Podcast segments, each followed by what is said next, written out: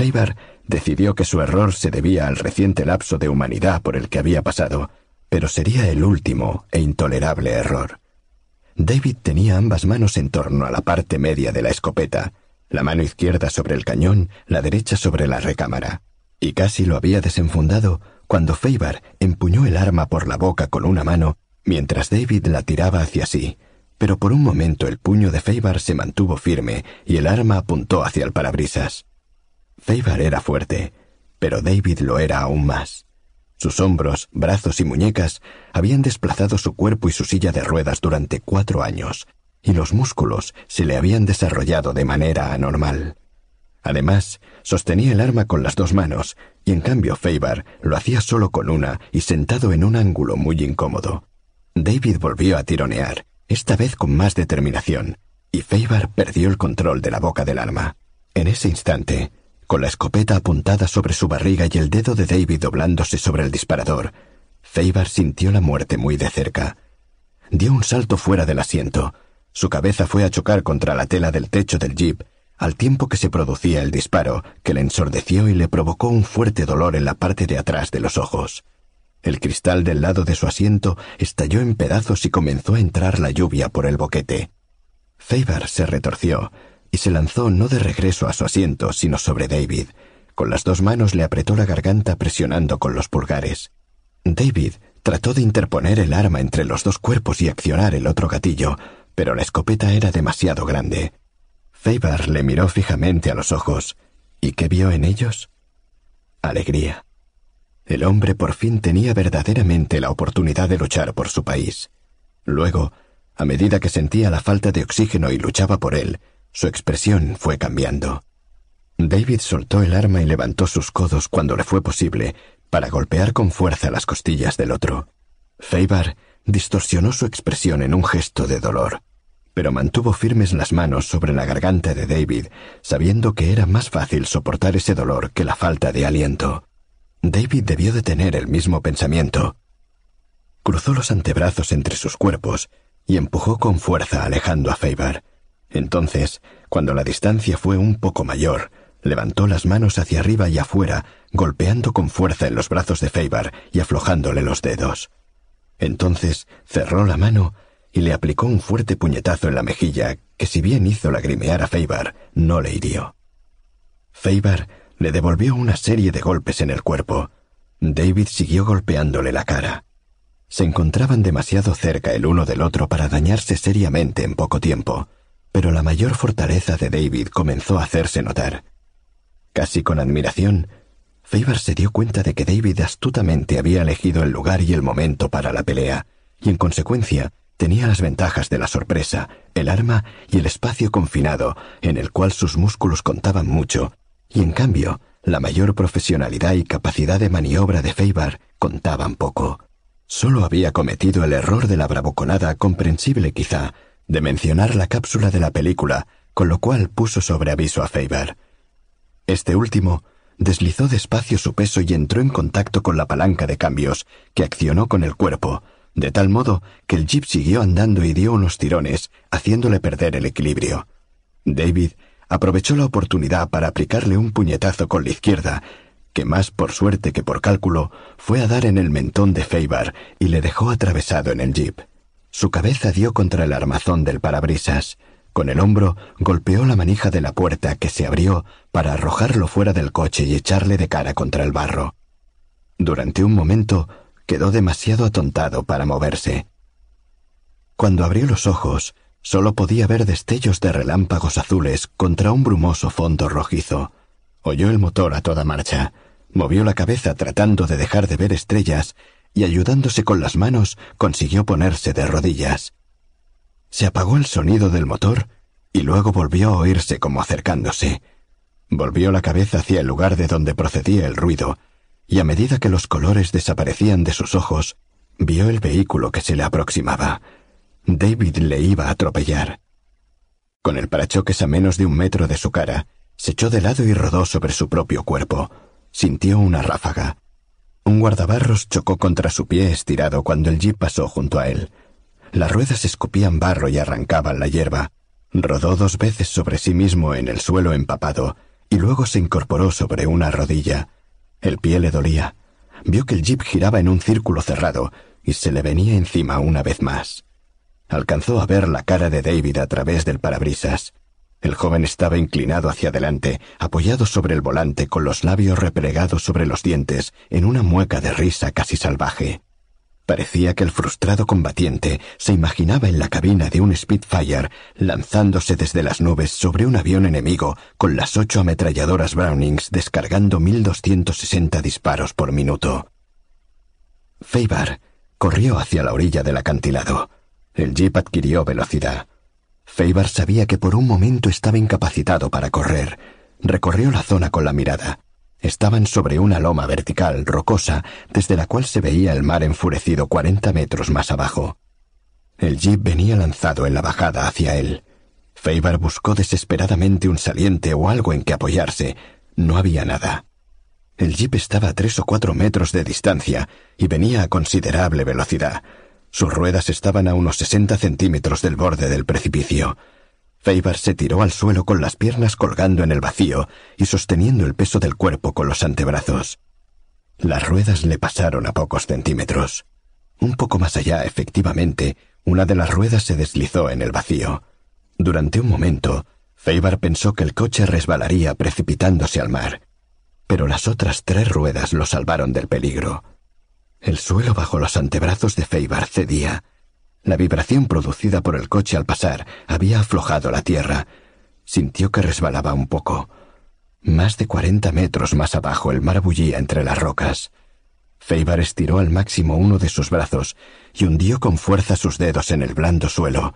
Sintió que se le desgarraba una uña, pero ignoró el dolor. Repitió el proceso con el otro brazo. Una vez que tuvo ambos brazos bien afirmados, alzó el cuerpo hacia arriba. El proceso era espantosamente lento, pero en un momento dado tuvo la cabeza a la misma altura que las manos, luego la cadera a la altura del suelo, y entonces pudo dar un envión y rodar sobre el borde del acantilado. El jeep volvía una vez más. Feibar corrió hacia él. Le dolía mucho el pie, pero decidió que no estaba fracturado.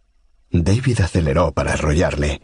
Feibar se volvió y corrió en línea perpendicular a la dirección del vehículo, lo cual forzó a David a virar y, en consecuencia, a disminuir la velocidad.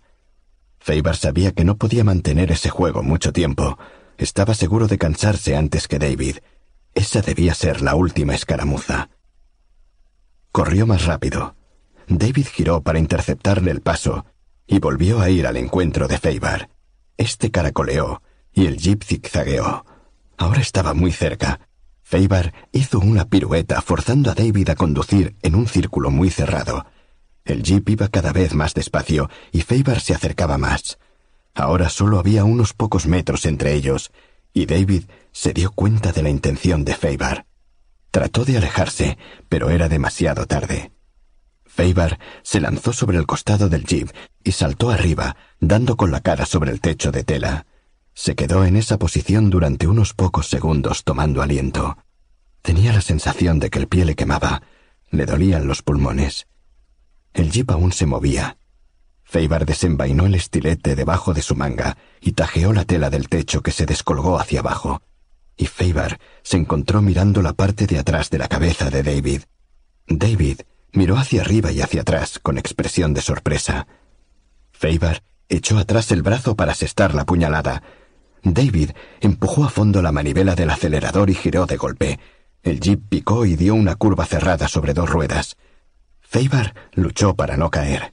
El jeep, a mayor velocidad, aún cimbreó al volver a afirmarse sobre las cuatro ruedas. Volvió a levantarse sobre dos. Zigzagueó precariamente durante unos pocos metros. Las ruedas patinaron sobre el terreno fangoso y el vehículo se estrelló de costado con gran ruido.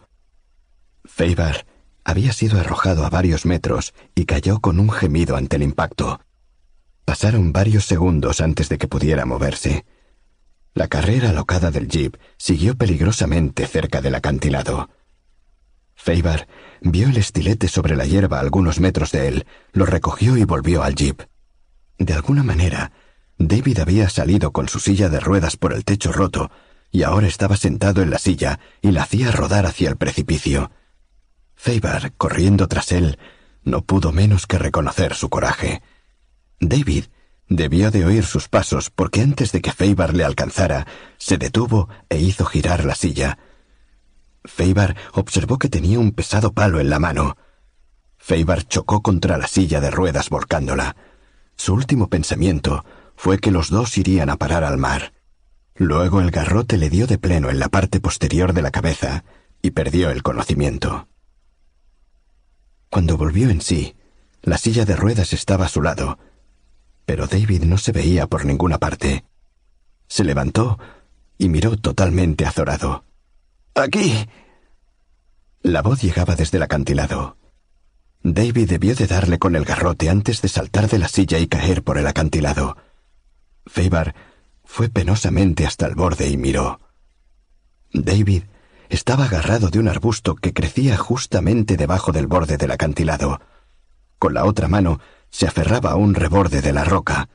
Estaba suspendido en el vacío, tal como lo había estado Feibar unos minutos antes. Ahora ya no hacía gala de bravura. Ayúdeme, por Dios. exclamó con voz ahogada. ¿Cómo se enteró de la existencia de la película? preguntó Feibar, inclinándose más cerca. Ayúdeme, por favor.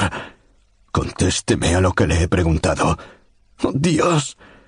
David hizo un poderoso esfuerzo por concentrarse. Cuando usted fue a dar una vuelta por la casa de Tom, dejó la chaqueta colgada en la cocina para que se secara. Tom fue arriba a buscar más whisky y yo registré los bolsillos y encontré los negativos. ¿Y eso era prueba suficiente para que usted tratara de asesinarme? Eso y lo que usted hizo con mi esposa en mi casa. Ningún inglés se hubiera comportado así. Feibar no pudo evitar reírse. Después de todo, aquel hombre era un chiquillo. ¿Y dónde están ahora los negativos? En mi bolsillo. Entréguemelos y le ayudo. Los tendrá que sacar usted. Yo no puedo soltarme. Dese prisa. Feibar se acostó boca abajo y estiró el brazo hasta el bolsillo interior del impermeable de David. Cuando sus dedos tocaron el rollo, suspiró aliviado y lo recogió cuidadosamente. Lo miró. Parecía estar completo. Se puso la cápsula en el bolsillo de su capote, se lo abotonó y volvió a David. Ya no podía permitirse más errores. Cogió el arbusto del cual David estaba agarrado y con un violento tirón lo arrancó de raíz. David gritó un no desesperado e intentó asirse mientras su otra mano resbalaba inexorablemente soltando el borde de la roca. No es justo. gritó, y luego su mano soltó definitivamente el reborde. Pareció pender por un momento en el aire. Luego cayó rebotando dos veces contra la roca, hasta que con un chasquido fue a caer al agua. Faber se quedó mirando un momento para asegurarse de que no saldría de nuevo. ¿No es justo? ¿No es justo? ¿Acaso no sabe que estamos en guerra? Durante algunos minutos siguió mirando el mar. En un momento dado, creyó vislumbrar en la superficie el amarillo del impermeable, pero desapareció antes de que pudiera verlo con claridad. Solo se veían el mar y las rocas. Súbitamente se sintió espantosamente cansado. Cada uno de sus golpes y heridas fueron individualizándose. El pie golpeado, el hematoma de la cabeza, los rasguños de la cara. David Rose había sido un poco tonto, jactancioso e insatisfactorio como marido, y había muerto pidiendo ayuda. Pero se había comportado valientemente y había muerto por su país, y esa era su contribución. Feibar se preguntó si su propia muerte tendría esa dignidad. Se alejó del borde del acantilado y volvió al jeep volcado. 28. Percival Godliman se sintió renovado, decidido, incluso, lo cual le parecía raro, inspirado. Cuando reflexionó sobre lo que le sucedía, se sintió incómodo. La locuacidad se dejaba para los soldados rasos, y los intelectuales se creían inmunes a los discursos emotivos. Sin embargo, aunque sabía que la representación del gran hombre había sido cuidadosamente preparada, los crescendos y diminuendos de sus palabras, aunque estuvieran preestablecidos como en una sinfonía, lo habían afectado tanto como si hubiera sido el capitán del equipo estudiantil de cricket que escuchaba las exhortaciones de última hora de su entrenador. Volvió a su oficina ardiendo por hacer algo. Dejó su paraguas en el recibidor, colgó el impermeable y miró en el espejo del interior de la puerta. Indudablemente, algo había cambiado en su rostro desde que se había convertido en uno de los cazadores de espías de Inglaterra. Unos días antes había encontrado una fotografía suya que le había sido tomada en 1937 con un grupo de estudiantes en un curso de Oxford. En aquellos días realmente parecía mayor que ahora.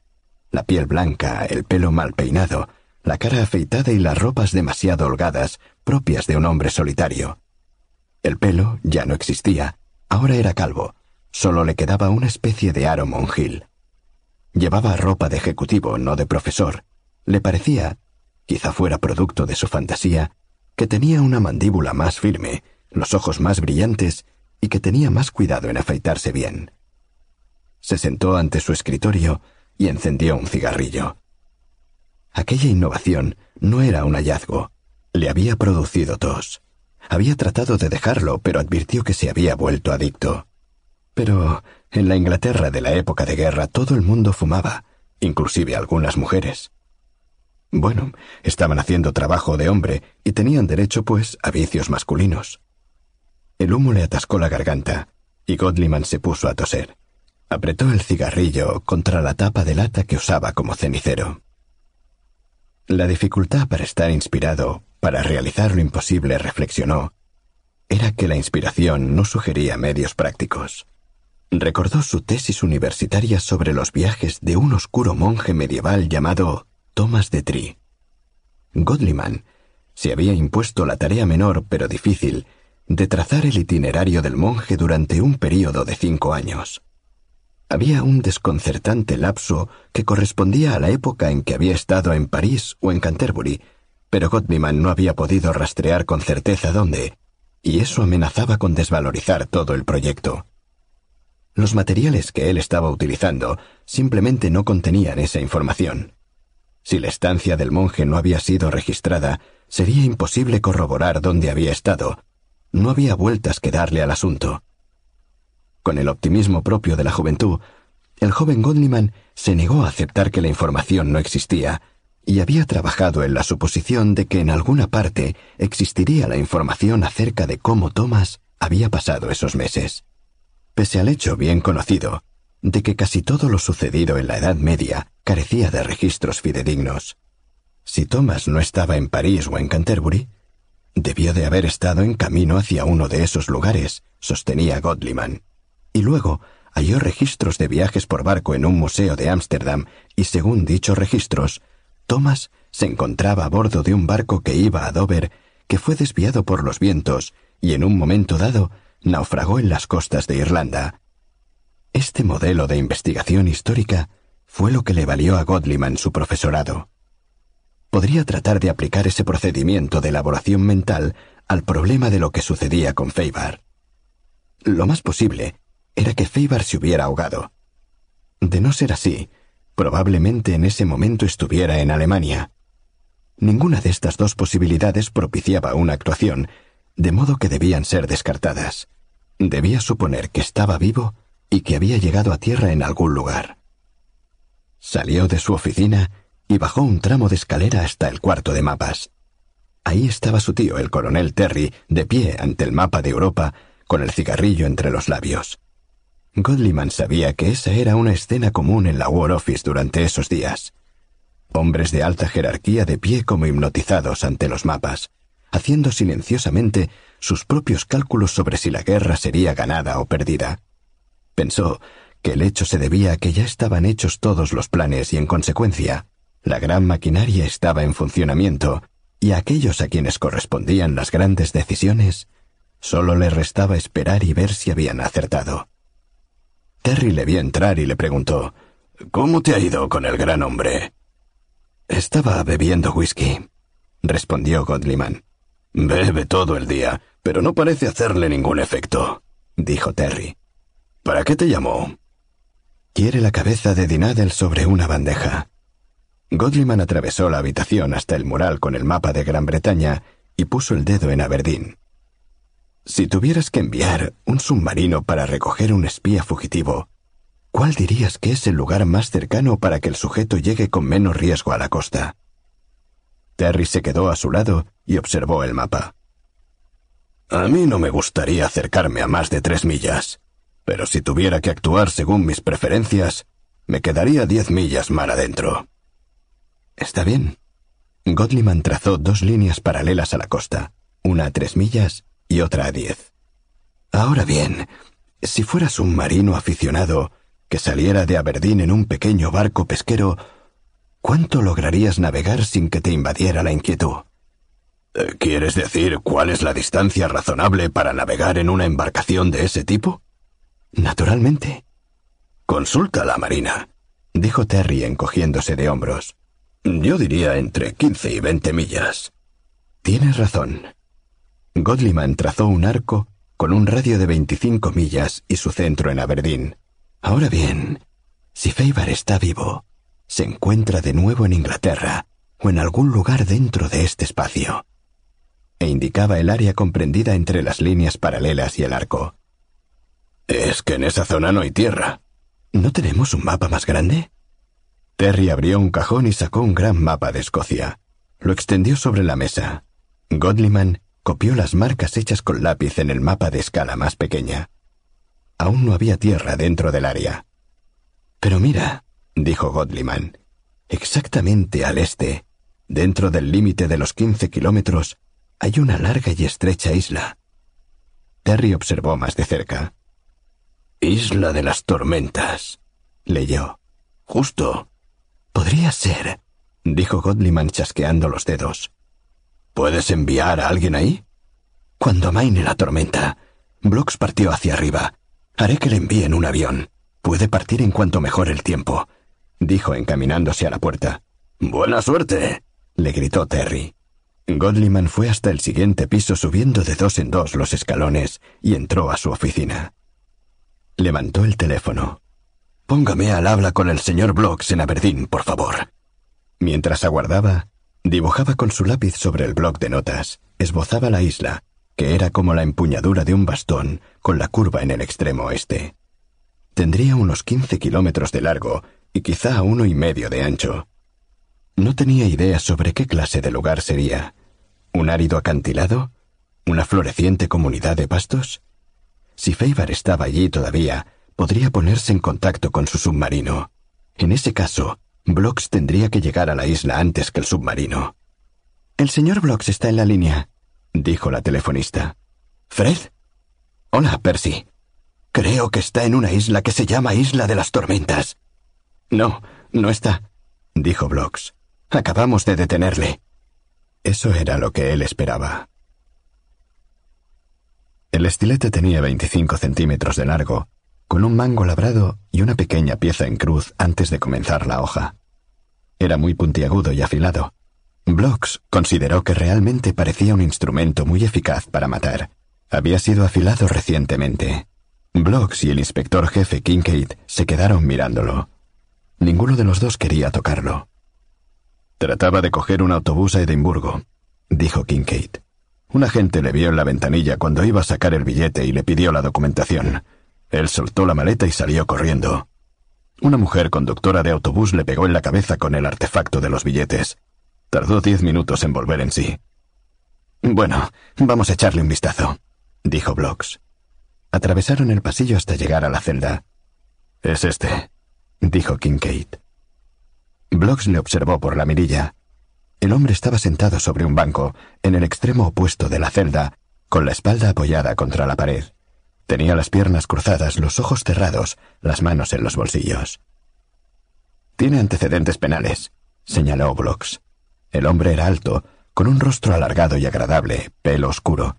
Podría haber sido el hombre de la fotografía, pero no podía tener ninguna seguridad. ¿Quiere entrar? le preguntó Kincaid.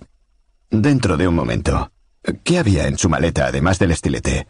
Las herramientas usuales de un ladrón. Bastante dinero. Una pistola, algunos cargadores, ropas negras y zapatos con suela de goma. Doscientos paquetes de cigarrillos Lucky Strike.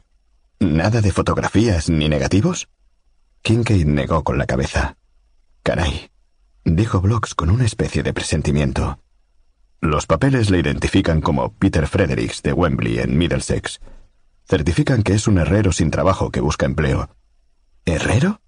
repitió Blocks escépticamente. No ha habido un solo artesano sin empleo desde hace cuatro años. Un espía no cometería ese error. ¿Quiere que comience yo el interrogatorio? preguntó Kincaid. ¿O prefiere hacerlo usted? No, no, hágalo usted. Kincaid abrió la puerta y Blocks entró tras él. El hombre sentado en el rincón abrió los ojos sin curiosidad. No alteró su posición. Kincaid se sentó ante una pequeña mesa. Blocks se apoyó contra la pared. Kincaid dijo, ¿Cuál es su verdadero nombre? Peter Fredericks. ¿Qué hace tan lejos de su casa? Busco trabajo. ¿Por qué no está en el ejército? Sufro del corazón. ¿Dónde ha estado durante estos últimos días? Aquí, en Aberdeen. Anteriormente en Dundee y antes en Perth. ¿Cuándo llegó a Aberdeen? Anteayer. Kincaid miró a Blocks, quien asintió. Su historia es estúpida, dijo Kincaid. Los herreros no necesitan andar buscando trabajo. Será mejor que diga la verdad. Estoy diciendo la verdad. Blocks tomó las monedas sueltas que tenía en el bolsillo y las ató en un pañuelo. Mientras contemplaba el interrogatorio en silencio, balanceaba el bulto en su mano derecha.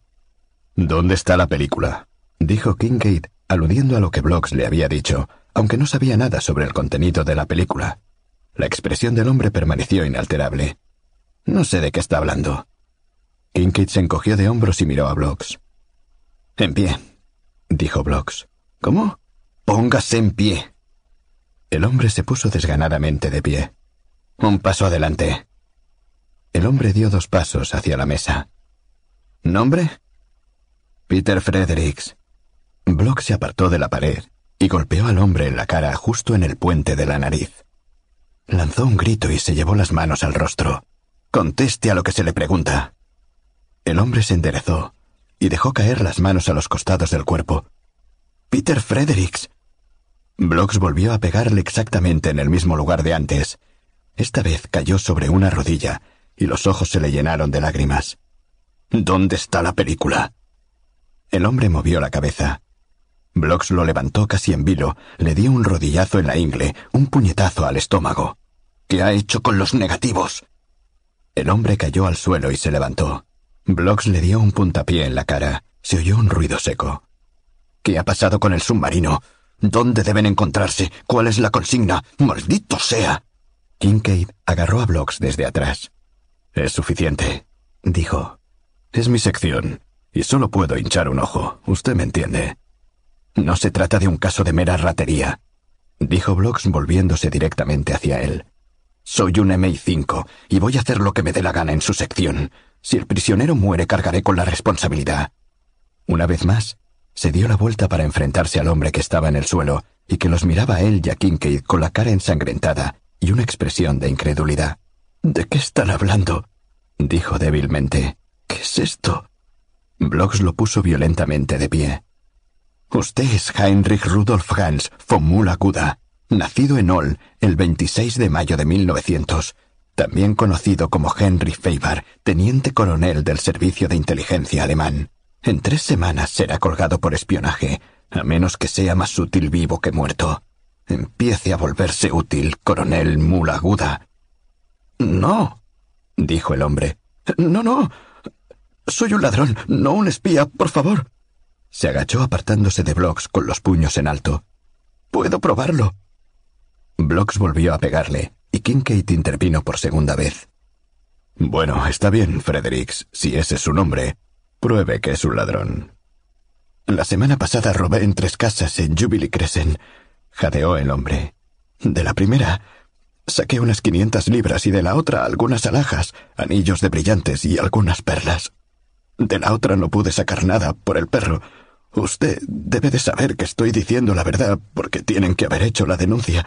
¿No es así? Oh, Dios mío. Kincaid miró a Blocks.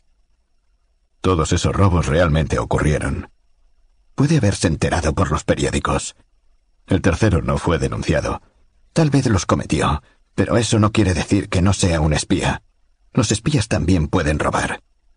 Se sentía muy mal. Pero esto sucedió la semana pasada, mientras su hombre estaba en Londres, ¿no es así? Block se quedó por un momento en silencio. Luego dijo, Bueno, mierda. Y salió de la celda. Peter Fredericks levantó la mirada hacia Kincaid, y su cara era una máscara sangrienta. ¿Quién es ese maldito SS? exclamó. Alégrese de no ser el hombre que él está buscando, respondió Kincaid, mirándole a su vez. ¿Y bien? preguntaba Godliman por teléfono. Falsa alarma. La voz de Blocks se oía entrecortada y distorsionada a través de la línea de larga distancia. Un asaltante menor, que dio la casualidad de que llevaba un estilete y además tenía un gran parecido físico con Feibar. Volvemos al punto de partida, dijo Godliman. Usted había dicho algo acerca de una isla. Sí, la isla de las tormentas queda a unas quince millas de la costa al este de Aberdeen. La encontrará en un mapa de escala de mayor amplitud. ¿Qué le hace estar seguro de que se encuentra ahí? No estoy seguro, pero tenemos que controlar hasta la última posibilidad. Pero si en realidad robó la lancha, la... Maridos. Sí. Si realmente la robó, el encuentro seguramente debía de tener lugar en el área de la isla, y en ese caso se ahogó o está como náufrago en la isla. Está bien, eso es lógico. ¿Cómo está el tiempo por ahí? Ningún cambio. ¿Cree que con un barco grande podrá llegar a la isla? Supongo que con un barco grande se puede superar cualquier tormenta, pero esa isla no debe de tener un gran atracadero, ¿verdad? Es mejor que lo averigüe, pero supongo que tiene razón. Ahora bien, escuche. Hay una base de la RAF cerca de Edimburgo. Mientras usted llega, tomaré las medidas necesarias para que un hidroavión le espere. Parta en cuanto la tormenta se lo permita, haga que la Guardia Costera local esté lista para proceder en cuanto reciba la orden de partida. No sé quién llegará primero. Pero si el submarino también aguarda a que amaine la tormenta, él llegará primero, respondió Blocks. Tiene razón. Godliman encendió un cigarrillo, procurando que la inspiración no le abandonara. Bueno, podemos hacer que una corbeta de la Marina circunde la isla y escuche las señales de radio de Feibar. Cuando amaine la tormenta, puede enviar una lancha hasta la isla. ¿Quizá con algunos soldados? Sí. Solo que, lo mismo que usted, tendrán que aguardar a que amaine la tormenta. Ya no puede durar mucho. ¿Qué pronostican los meteorólogos escoceses? Que durará por lo menos un día más, pero mientras nosotros estemos atascados, él también lo estará. Si es que está ahí. Sí. Está bien, dijo Godliman. Tendremos la corbeta, los guardacostas, algunos soldados de la Marina y un hidroavión. Usted póngase en marcha enseguida. Llámeme desde Rosaid. Suerte. Gracias. Godliman colgó. Su cigarrillo, olvidado sobre el borde del cenicero, se había consumido. 29. El jeep semitumbado se veía fuerte pero imposibilitado como un elefante herido. El motor se había trabado.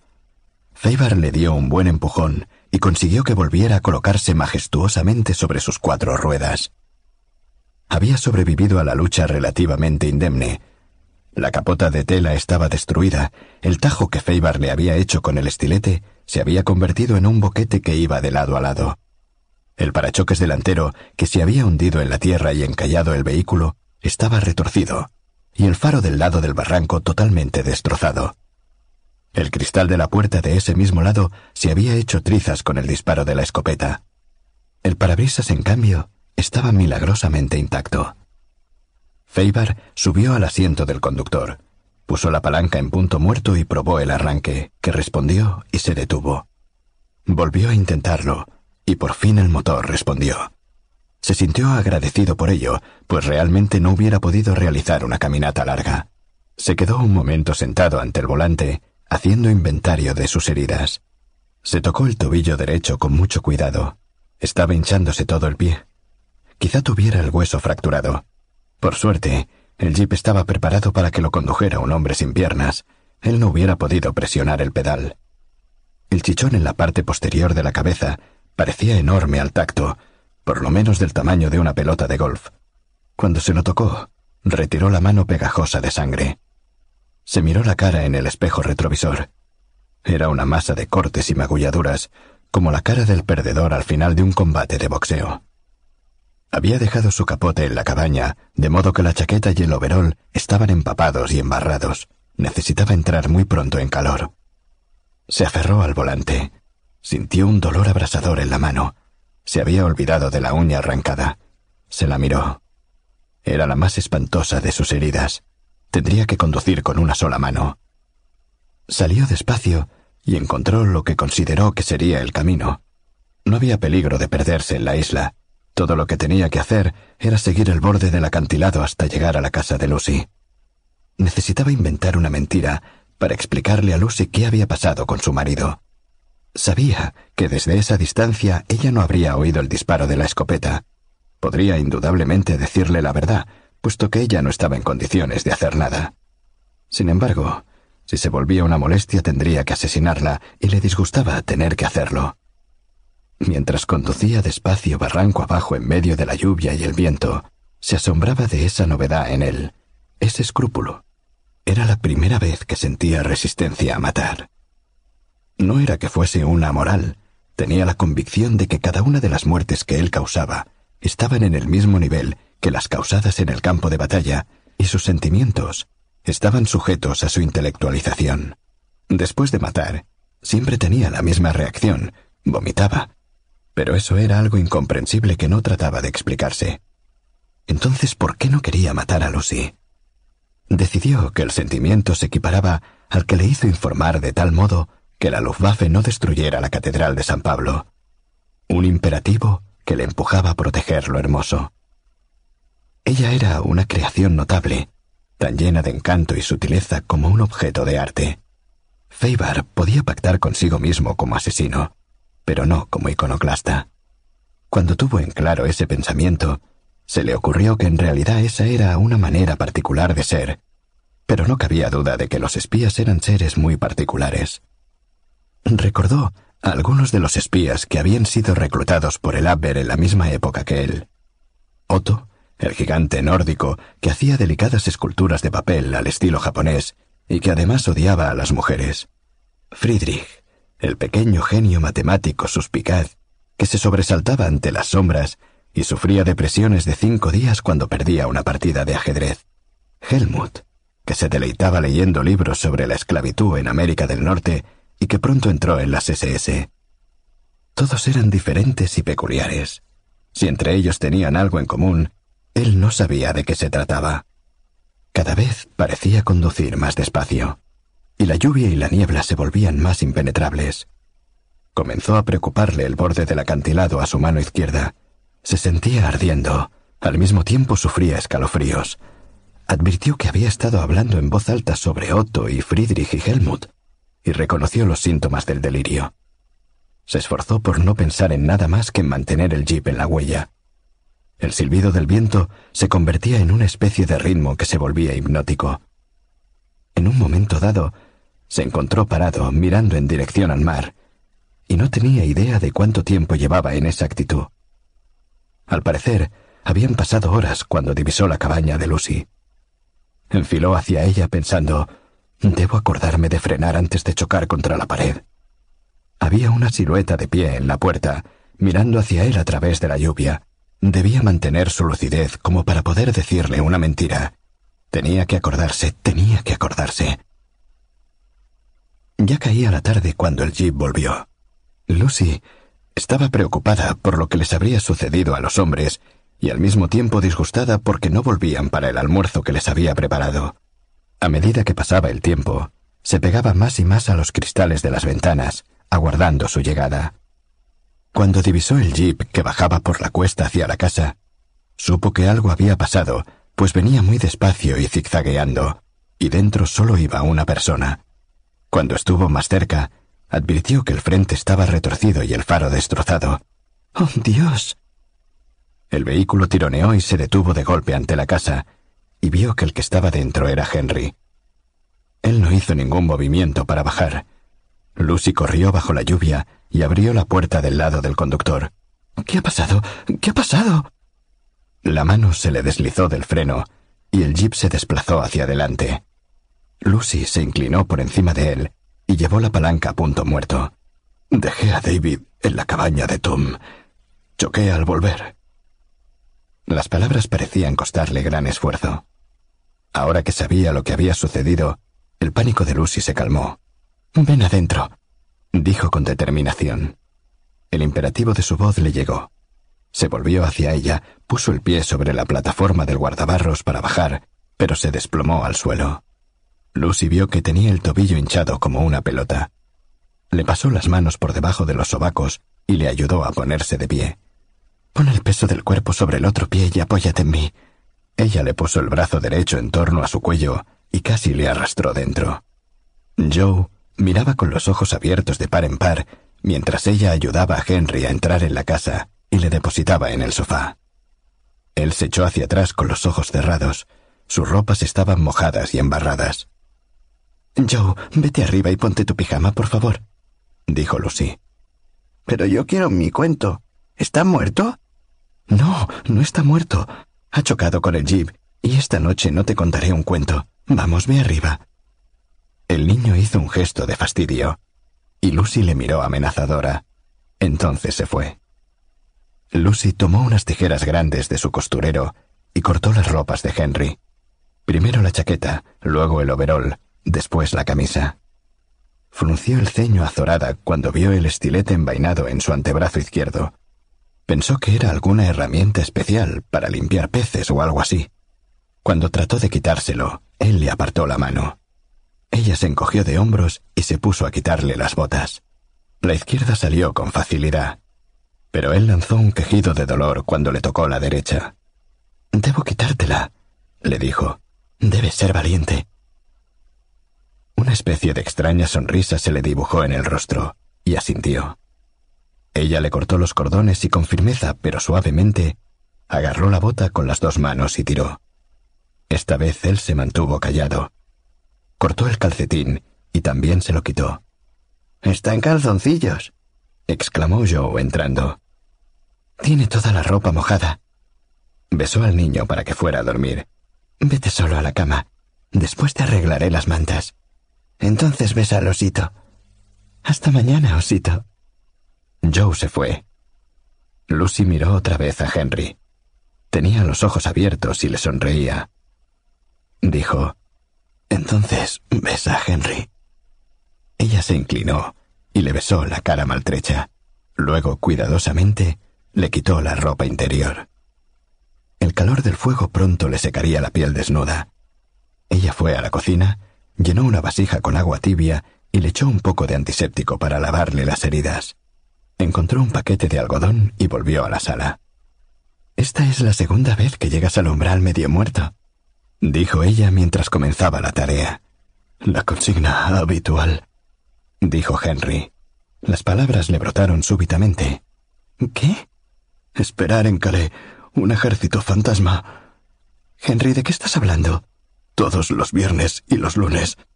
Finalmente, ella se dio cuenta de que deliraba. No trates de hablar, le dijo levantándole la cabeza levemente para quitarle la sangre coagulada en torno al chichón. De pronto él se irguió, la miró con ferocidad y dijo ¿Qué día es hoy? ¿Qué día es hoy? Es domingo, quédate tranquilo. Está bien. Después de eso se calmó y le permitió a ella que le sacara la vaina con el estilete. Ella le enjugó el rostro, le vendó el dedo que había perdido la uña y le puso pomada en el tobillo. Una vez terminada la tarea, se quedó mirándole un momento. Parecía dormido. Le tocó la larga cicatriz sobre el pecho y la marca en forma de estrella sobre la cadera, que supuso era una mancha de nacimiento. Antes de tirar a un lado las ropas deshechas que le había quitado, Revisó bien los bolsillos. No era mucho lo que había. Algo de dinero, sus documentos, una cartera de cuero y una cápsula para guardar una película. Puso todo junto en una pila sobre la repisa de la estufa, junto con su cuchillo de pescador. Tendría que ponerse alguna ropa de David.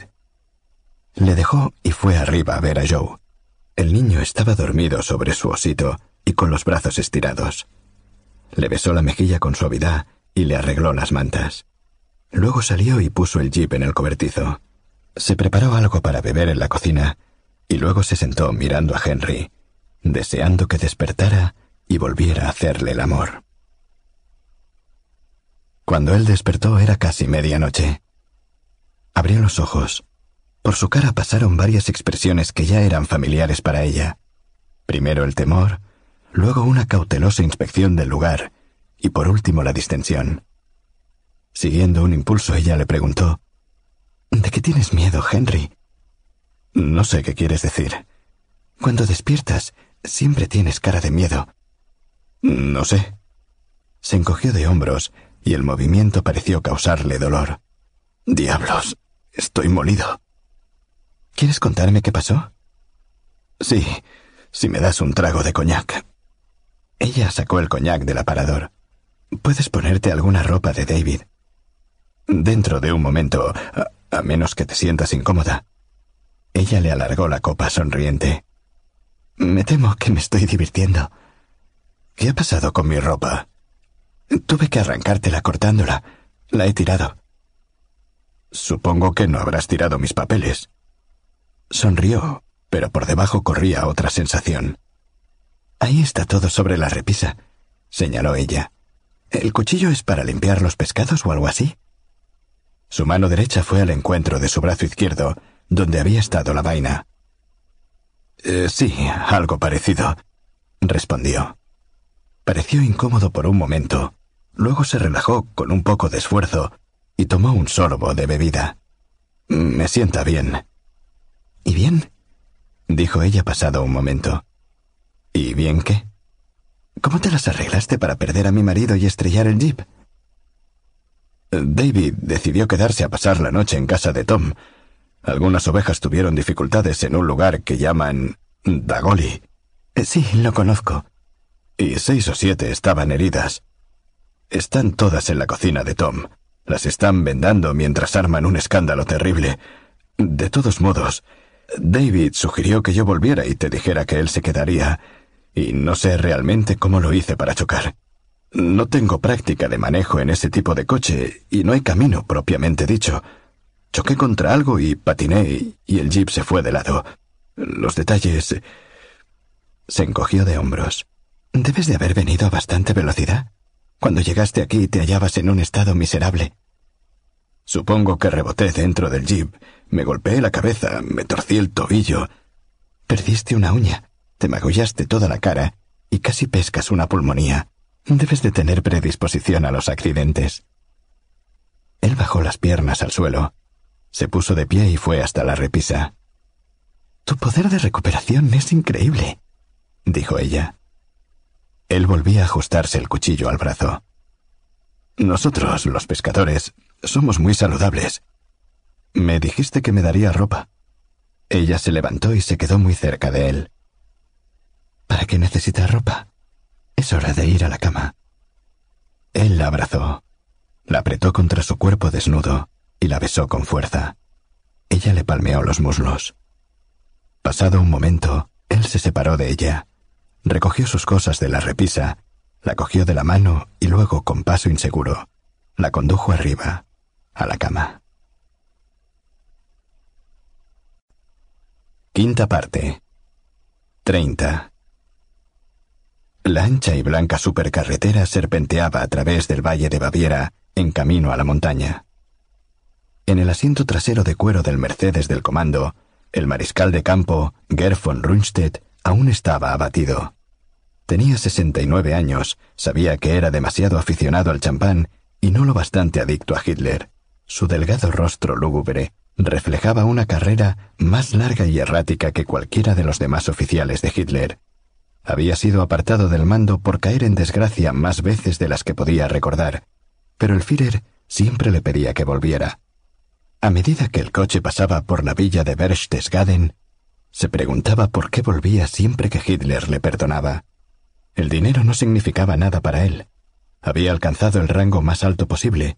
Las condecoraciones no tenían valor alguno en el Tercer Reich, y él creía que no era posible ganar honores en aquella guerra. Rundstedt había sido el primero en llamar a Hitler el cabo de Bohemia. El pequeño hombre no sabía nada de la tradición militar alemana, ni tampoco, pese a sus raptos de inspiración, de estrategia militar. De haber estado en sus manos, él no habría comenzado esa guerra que era imposible de ganar. Rundstedt era el mejor de los soldados alemanes, y lo había demostrado en Polonia, Francia y Rusia, pero no creía en la victoria. De todos modos, tampoco tenía nada que ver con el pequeño grupo de generales que, según él sabía, estaban conspirando para derrocar a Hitler.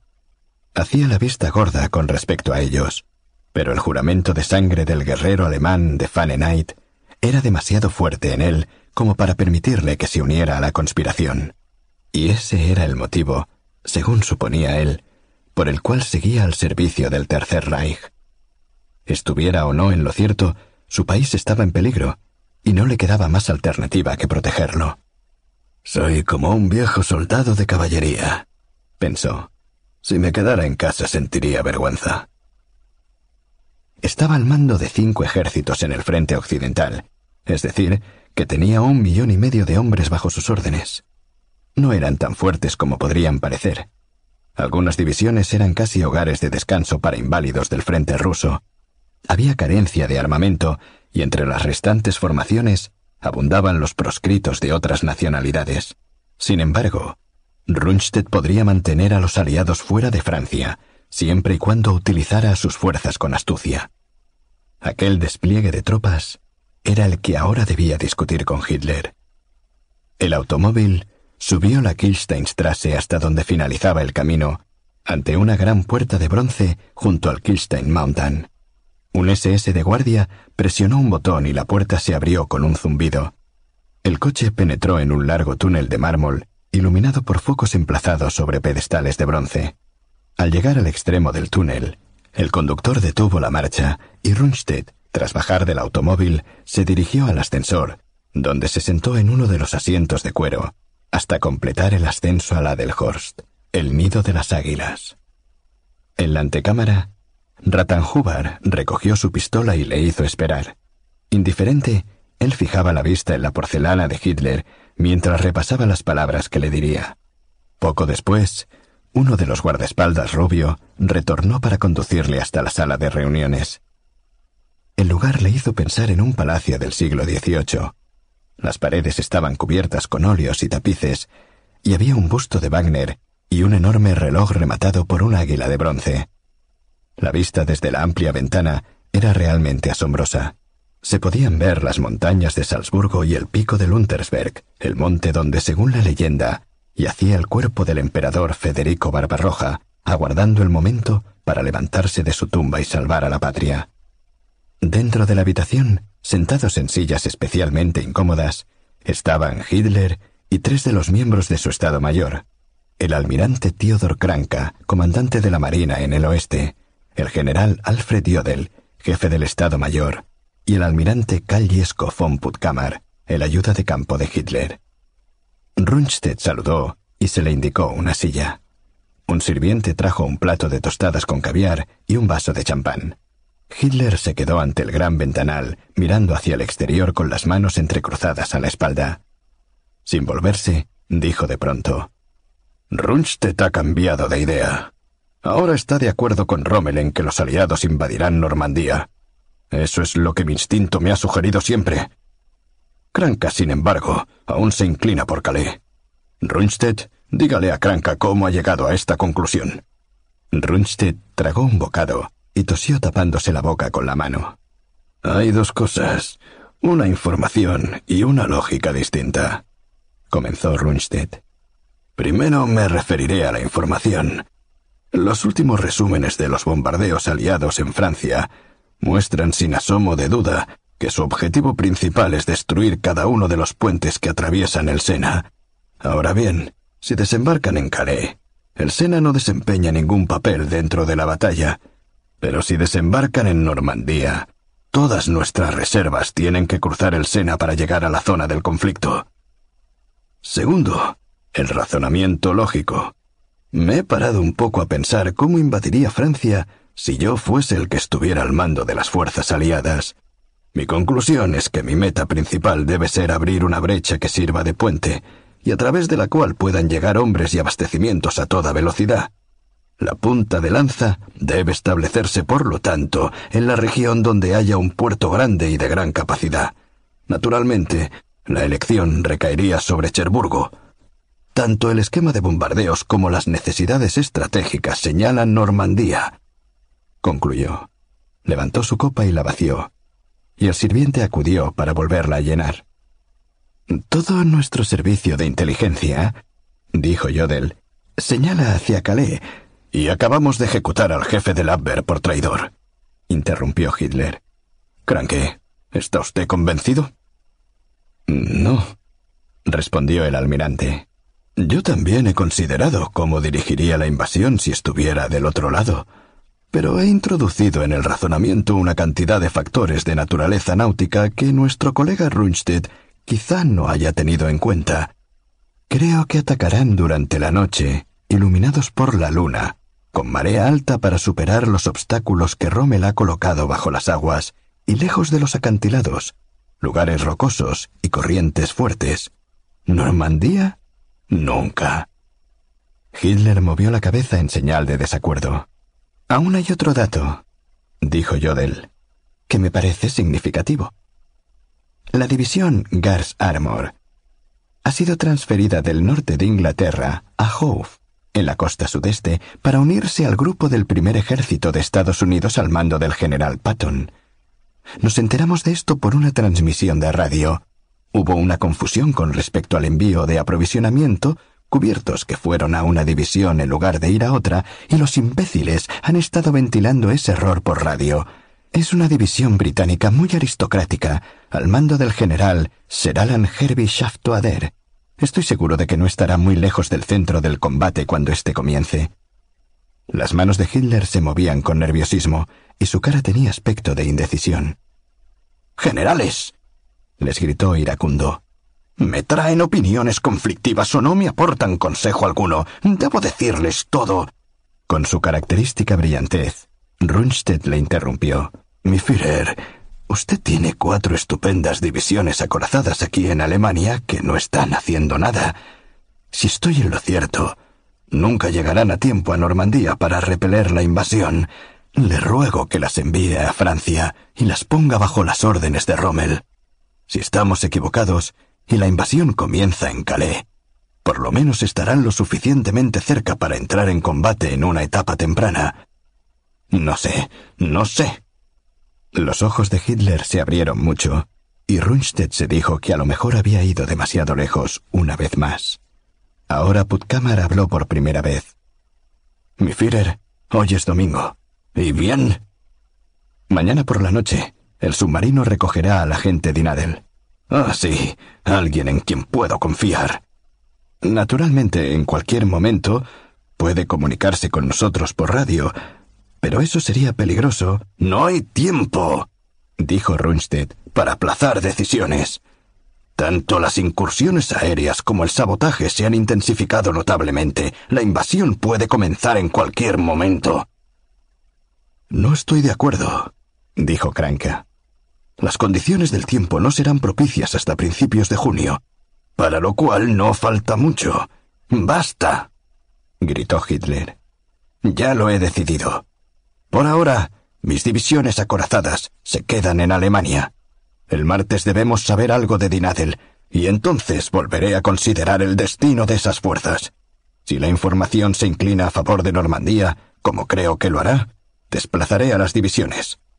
Rundstedt dijo suavemente, ¿Y si él no informa? Si él no informa, lo reconsideraré de todos modos. Rundstedt asintió con la cabeza. Con su permiso, volveré a mi puesto de mando. Puede hacerlo. Rundstedt se puso en pie, saludó militarmente y salió. En el ascensor con revestimiento de cobre que le conducía a ciento y pico metros más abajo al garaje subterráneo, sintió que se le revolvía el estómago. No sabía si la sensación se debía a la velocidad del descenso o al pensamiento de que el destino de su país estaba en las manos de un único espía cuyo paradero era desconocido. Sexta parte. 31. Lucy se despertó despacio. Surgió gradualmente, lánguidamente, del cálido vacío de sueño profundo, a través de las capas del inconsciente, percibiendo el mundo pedazo a pedazo. Primero, el cálido, duro cuerpo masculino a su lado. Luego la extrañeza de la cama de Henry. El ruido de la tormenta fuera, tan fuerte e incansable como ayer y el día anterior. El suave olor de la piel del hombre, su brazo a través del pecho de él, sus piernas entrelazadas con las de él, como para mantenerle ahí, sus senos prietos contra el flanco de él. La luz del día quedaba contra sus pupilas, la respiración suave y irregular que chocaba contra el rostro de ella. Y luego, de repente, como la solución de una adivinanza, el darse cuenta de que estaba en flagrante adulterio, acostada con un hombre que había conocido solo cuarenta y ocho horas atrás, y que estaban desnudos en la cama, en la casa de su marido, por segunda vez. Abrió los ojos y vio a Joe. Dios mío, se había quedado dormida. Él estaba de pie junto a la cama con su pijama todo arrugado, el pelo revuelto, una muñeca de trapo destartalada debajo del brazo, chupándose el pulgar y contemplando con los ojos abiertos a su mamá y al hombre extraño abrazándose el uno al otro en la cama. Lucy no pudo leer su expresión, pues a esa hora del día él lo contemplaba todo más o menos de la misma manera, como si el mundo fuera nuevo y maravilloso todas las mañanas. Ella también le miró en silencio sin saber qué decirle. Luego la profunda voz de Henry dijo, Buenos días. Joe se quitó el pulgar de la boca y respondió, Buenos días. Dio media vuelta y salió de la habitación. Maldición, maldición, dijo Lucy. Henry se deslizó hacia abajo hasta poner su cara al mismo nivel que la de ella y la besó. Su mano fue hasta sus muslos y la abrazó posesivamente. Santo Dios, basta, dijo ella apartándolo. ¿Por qué? Joe nos ha visto. ¿Y qué pasa con eso? Puede hablar, como comprenderás. Tarde o temprano le dirá algo a David. ¿Qué voy a hacer? No hagas nada. ¿Tiene tanta importancia? Por supuesto que la tiene. No veo por qué. Dada la forma en que él se comporta, no deberías sentirte culpable. De pronto, Lucy se dio cuenta de que Henry simplemente no tenía noción de la compleja maraña de lealtades y obligaciones que constituían un matrimonio. Cualquier matrimonio, pero especialmente el de ella. No es tan simple como tú lo ves, dijo. Saltó de la cama y cruzó el rellano hasta su propio dormitorio. Se vistió poniéndose unos pantalones y un jersey. Luego recordó que había destrozado las ropas de Henry y que tenía que prestarle algo de David. Encontró calzoncillos y calcetines, una camisa de punto y un pullover con cuello en V. Por último, encontró en el fondo de la maleta un pantalón que no estaba cortado por la rodilla y cosido. Mientras, Joe la miraba en silencio. Llevó las ropas a la otra habitación. Henry había ido al cuarto de baño a afeitarse. Le habló a través de la puerta. Tus ropas están sobre la cama. Bajó Encendió la cocina y puso una olla de agua a calentar. Decidió hacer huevos pasados por agua para el desayuno.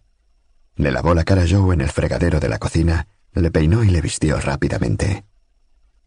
¿Te estás portando muy bien esta mañana? le dijo ella animadamente. Él no respondió nada. Henry bajó y se sentó a la mesa, con tanta naturalidad como si hubiera estado haciéndolo desde hacía años. Lucy se sentía muy extraña al verle vestido con las ropas de David, ofreciéndole un huevo para desayunar, dejando una bandeja con tostadas sobre la mesa. De pronto Joe dijo, ¿Mi papá está muerto? Henry dirigió una mirada al niño y no dijo nada. No seas tonto, dijo Lucy. Está en la casa de Tom. Joe la ignoró y se dirigió a Henry. Tú llevas la ropa de mi papá y tienes a mi mamá. ¿Ahora vas a ser mi papá? Los niños y los locos, citó Lucy. ¿No viste mi ropa anoche? dijo Henry. Joe asintió. Bueno, entonces sabes por qué he tenido que tomar prestada la de tu papá. Cuando consiga alguna mía se la devolveré. ¿Y devolverás a mi mamá? Por supuesto que sí. Come tu huevo, Joe, dijo Lucy. El niño, aparentemente satisfecho, se sumergió en su desayuno Lucy estaba mirando por la ventana de la cocina. La lancha no vendrá hoy, comentó.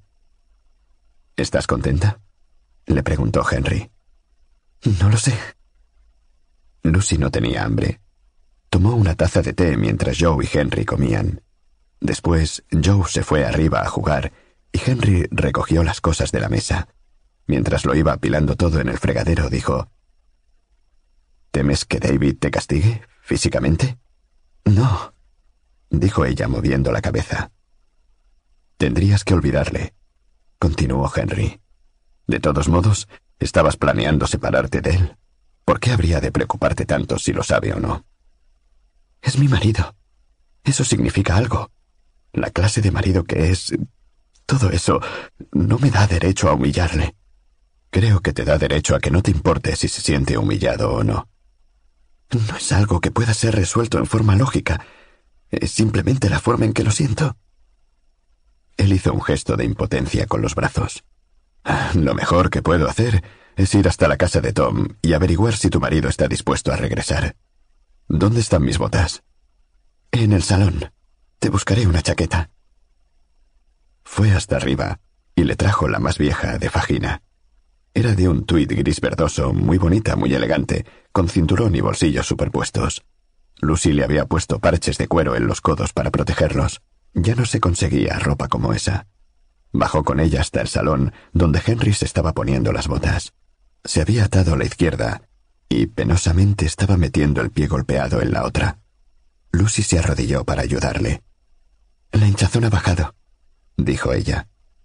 El maldito todavía duele. Consiguieron encajar la bota, pero la dejaron abierta. Henry se puso de pie para probarla. Está bien, dijo. Lucy le ayudó a ponerse la chaqueta. Le quedaba un poco justa en los hombros. No tenemos otra chaqueta impermeable, dijo ella. Entonces me mojaré. La abrazó y la besó con suavidad. Ella le rodeó el cuello con los brazos y le mantuvo apretado contra ella durante un momento. Hoy conduce con más cuidado, dijo. Él sonrió, asintió y volvió a besarla, brevemente esta vez, y salió. Ella lo vio caminar con dificultad hacia el cobretizo y se quedó ante la ventana mientras él ponía en marcha el jeep y subía despacio la cuesta hasta desaparecer de la vista. Cuando se hubo ido, se sintió aliviada, pero vacía. Comenzó a ordenar la casa, a hacer las camas y lavar los platos, barrer y quitar el polvo. Pero no lograba sentir ningún entusiasmo por lo que hacía. Estaba inquieta. Le preocupaba el problema de qué hacer con su vida. Giraba en torno a los mismos argumentos familiares una y otra vez, sin poder pensar en otra cosa. Sintió que la casa le producía una sensación de claustrofobia. Fuera se extendía el mundo, un mundo de guerra y heroísmo, lleno de color y de gente, millones de personas. Quería estar allí, en el medio de todo, para conocer nuevas mentalidades y ver ciudades y escuchar música. Encendió la radio, un gesto automático, y las noticias le hicieron sentir más y no menos sola. Estaban dando un informe sobre la guerra en Italia. Las normas de racionamiento se habían flexibilizado un poco. El asesino londinense del estilete aún no había sido apresado. Roosevelt había pronunciado un discurso. Sandy Macpherson comenzó a tocar, y Lucy apagó la radio. Nada le concernía, puesto que no pertenecía a aquel mundo. Le vinieron ganas de gritar. Pese al mal tiempo tenía que salir de la casa, aunque solo fuera una escapada simbólica. Después de todo no eran las paredes de piedra las que la aprisionaban, pero era preferible el símbolo antes que nada. Fue a buscar a Joe arriba, separándole con alguna dificultad de un regimiento de soldaditos de plomo, y lo cubrió con ropa impermeable. ¿Por qué salimos? preguntó él. Para ver si viene la lancha. Tú has dicho que hoy no vendría. Bueno, por si acaso. Se pusieron los brillantes sombreros amarillos, se los anudaron por debajo de la barbilla y salieron. El viento constituía un golpe físico que casi hizo perder el equilibrio a Lucy. En pocos segundos su cara estuvo empapada, y los mechones de pelo que le asomaban por debajo del sombrero estaban pegados contra sus mejillas y la parte trasera del impermeable. Joe lanzaba exclamaciones de deleite y saltaba por encima de los charcos. Caminaron por el acantilado hasta donde comenzaba la bahía. Mirando hacia abajo, veían el enorme mar del norte, con las gigantescas olas que se estrellaban contra los peñascos de la playa. La tormenta había arrancado la vegetación submarina de sabía Dios qué profundidad y la arrojaba contra la arena y las rocas. Muy pronto, madre e hijo quedaron absortos en la siempre renovada remesa de olas. Ya lo habían contemplado otras veces. El mar ejercía sobre ambos un efecto hipnótico, y luego Lucy nunca estaba demasiado segura de cuánto tiempo había pasado en aquella silenciosa contemplación.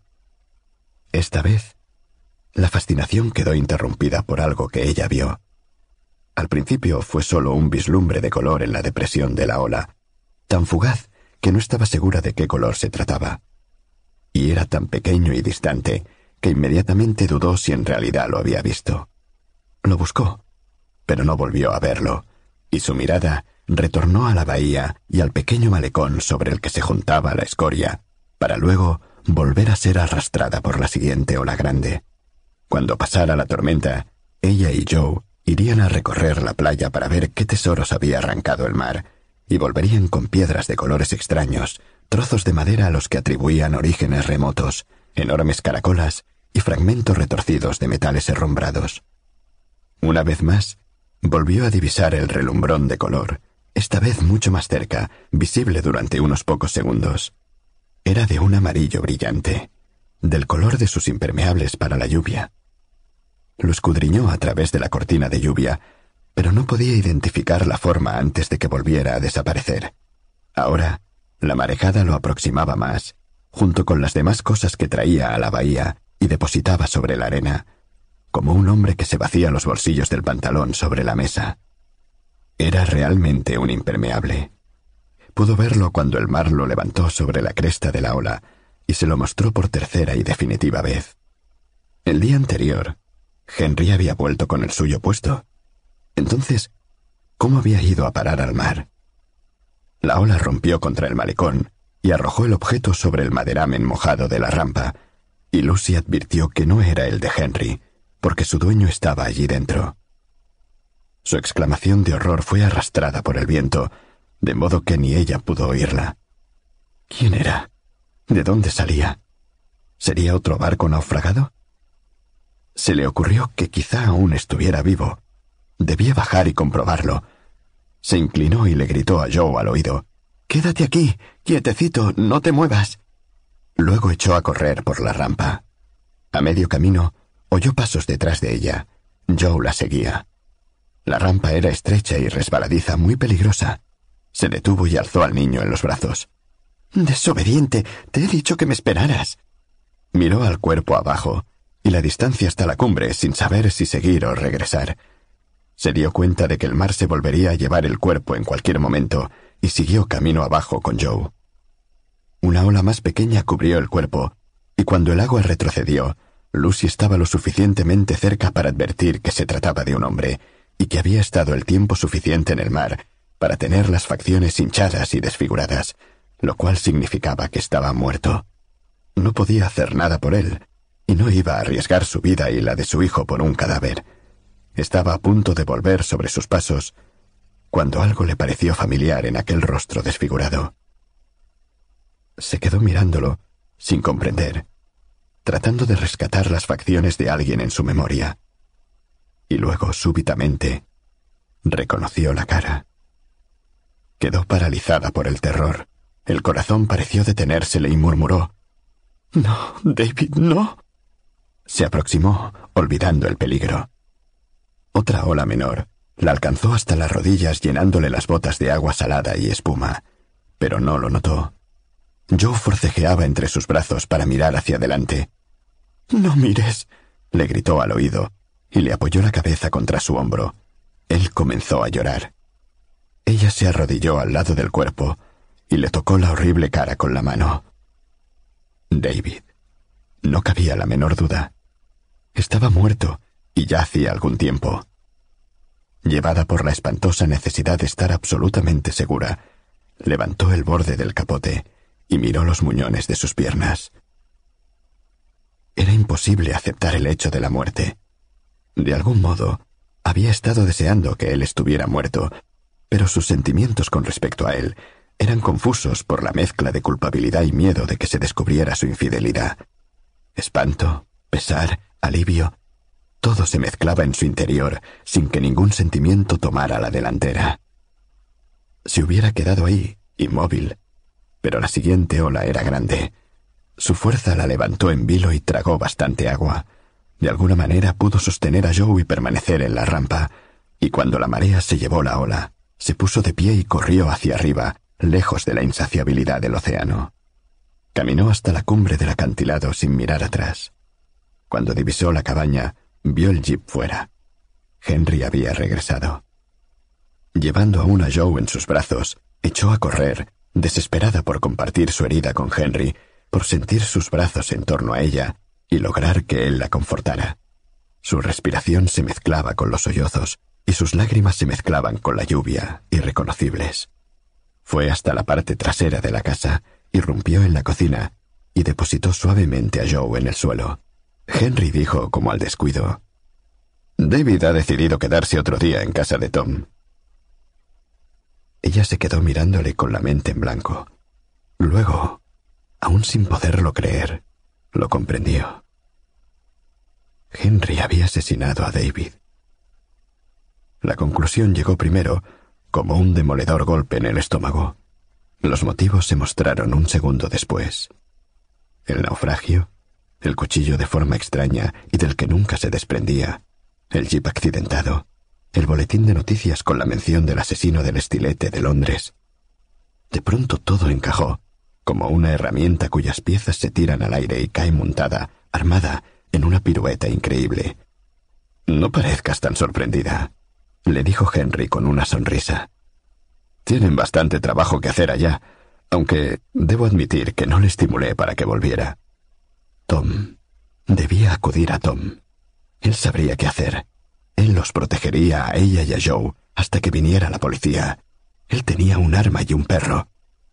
Su miedo fue interceptado por una varada de tristeza, de pesar, porque el Henry en el cual ella había creído el que casi había amado, evidentemente no existía. Ella se lo había imaginado. En lugar de un hombre cálido, fuerte, afectivo, vio ante ella a un monstruo que permanecía sonriente y con toda tranquilidad le comunicaba mensajes inventados de su marido, a quien había asesinado. Se esforzó por no temblar. Tomando la mano de Joe, salió de la cocina, fue hasta el salón y atravesó la puerta de salida. Subió al jeep, sentó a Joe a su lado y puso el motor en marcha. Pero Henry estaba ahí, con su pie descuidadamente apoyado sobre el estribo del coche y la escopeta entre las manos. ¿A dónde vas? Si ella arrancaba, quizá disparara. ¿Qué secreto instinto le había hecho llevar el arma a la casa esta vez? Y mientras ella podía correr el riesgo, no podía hacer lo mismo con Joe. Le respondió, Voy a guardar el jeep. ¿Necesitas que Joe te ayude a hacerlo? Le gusta ir en él. Haz el favor de no interrogarme más. Él se encogió de hombros y retiró el pie. Ella le miró un momento, vestido con la chaqueta de fajina de David y llevando tan tranquilamente su escopeta, y se preguntó si realmente la mataría en caso de que apretara el acelerador y partiera. Y entonces recordó esa veta de hielo que había intuido en él desde el comienzo, y supo que ese fondo, esa inclemencia, le permitiría hacer cualquier cosa. Con una espantosa sensación de hastío, condujo el jeep hasta la parte de atrás de la casa y lo metió en el cobertizo. Cerró el contacto y fue caminando con Joe de regreso a la casa. No tenía idea de qué le diría Henry, de qué haría en su presencia, ni cómo escondería lo que sabía, si en realidad no lo había dejado traslucir ya. No tenía planes, pero dejó abierta la puerta del cobertizo. 32. Ese es el lugar número uno, dijo el capitán y bajó el telescopio. El primer piloto oteó a través de la lluvia y la bruma del oleaje. No es precisamente un lugar ideal para pasar unas vacaciones, ¿no le parece, señor? Parece un páramo. Así es, el capitán era un oficial de marina de la vieja guardia, con una barba cana que había prestado servicio en el mar durante la Primera Guerra con Alemania. Sin embargo, había aprendido a pasar por alto el descuidado estilo coloquial de su primer piloto, pues el muchacho había resultado, contra todo lo previsto, un magnífico marinero. El muchacho, que tenía más de treinta años y era considerado un veterano según las pautas de aquella guerra, no tenía ni idea de la magnanimidad de que estaba gozando. Se agarraba de la baranda y se aferraba con fuerza cuando la corbeta se levantaba con la cresta de la ola y se inclinaba y enderezaba según lo exigía el mar. Y ahora que estamos aquí, señor, ¿qué hacemos? Circundaremos la isla. Muy bien, señor. Y mantendremos los ojos bien abiertos para descubrir un submarino. No creo que con este tiempo podamos detectar ninguno cerca de la superficie. Y de estar ahí no lo veríamos, a menos que lo tuviéramos delante de las narices. La tormenta amainará esta noche, a lo sumo mañana. El capitán comenzó a llenar su pipa con tabaco. ¿Usted cree? Estoy seguro. Por instinto náutico, supongo. El parte meteorológico. La corbeta fue bordeando la isla y vieron una pequeña bahía con un malecón. Arriba, en la parte más alta del acantilado, había una pequeña cabaña plantada contra el viento. El capitán la señaló. En cuanto podamos desembarcaremos una partida. De todos modos, dijo el primer piloto asintiendo. ¿Sí? Cada vuelta en torno a la isla nos tomará más o menos una hora, diría yo. ¿Y bien? Que a menos que tengamos una suerte de locos y estemos exactamente en el lugar debido en el minuto debido, el submarino subirá a la superficie, rescatará a su pasajero y se sumergirá de nuevo sin que hayamos visto siquiera los rizos de la superficie, finalizó el capitán. Sí. El capitán encendió su pipa de una manera que hablaba de su larga experiencia en encender pipas en mares picados. Dio dos o tres pipadas cortas. Luego inhaló profundamente y dijo, No nos corresponde hacer razonamientos. Y sacó el humo a través de la nariz. Es una cita desafortunada, señor. ¿Por qué? Se refiere a una notable carga de la brigada ligera. Eh, nunca lo supe. El capitán volvió a echar una bocanada de humo. Supongo que es una de las ventajas de no ser culto. Había otra pequeña cabaña hacia el este de la isla. El capitán la observó a través de los prismáticos y señaló que tenía una antena de radio de aspecto profesional. Sparks, llamó. Vea si puede sintonizar ese lugar. Inténtelo con la frecuencia del Royal Observer Corps. Cuando dejó de verse la cabaña, el radiooperador dijo, No hay respuesta, señor. Está bien, Sparks respondió el capitán. No era importante. La tripulación del cúter guardacostas estaba bajo la cubierta jugando al blackjack con calderilla en el puerto de Aberdeen. Hacían comentarios sobre la falta de inteligencia que invariablemente parecía ser prerrogativa de los altos mandos. Twist, dijo Smith, que era más escocés de lo que indicaba su nombre. Albert Parrish, al que llamaban Slim, un londinense gordo que se encontraba lejos de su hogar, le jugó un jack. Bust, dijo Smith.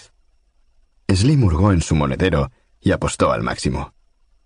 Espero vivirlo bastante para tener tiempo de gastármelo, dijo haciendo aspavientos.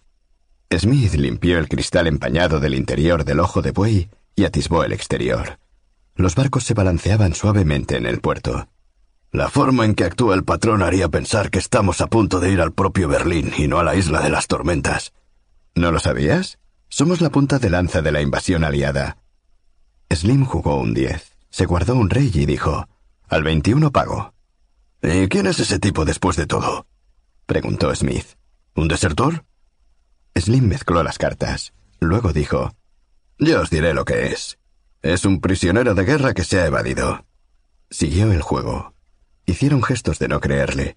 Está bien. Cuando le agarremos, prestad atención a su acento. Dejó el mazo. Escuchad. ¿Qué barcos van a la isla de las tormentas? Solo de aprovisionamiento, respondió alguien.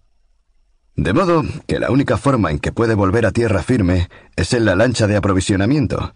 Lo único que tendría que hacer la policía es esperar a que Charlie hiciera su viaje de rutina a la isla y pescarle cuando pusiera el pie en tierra.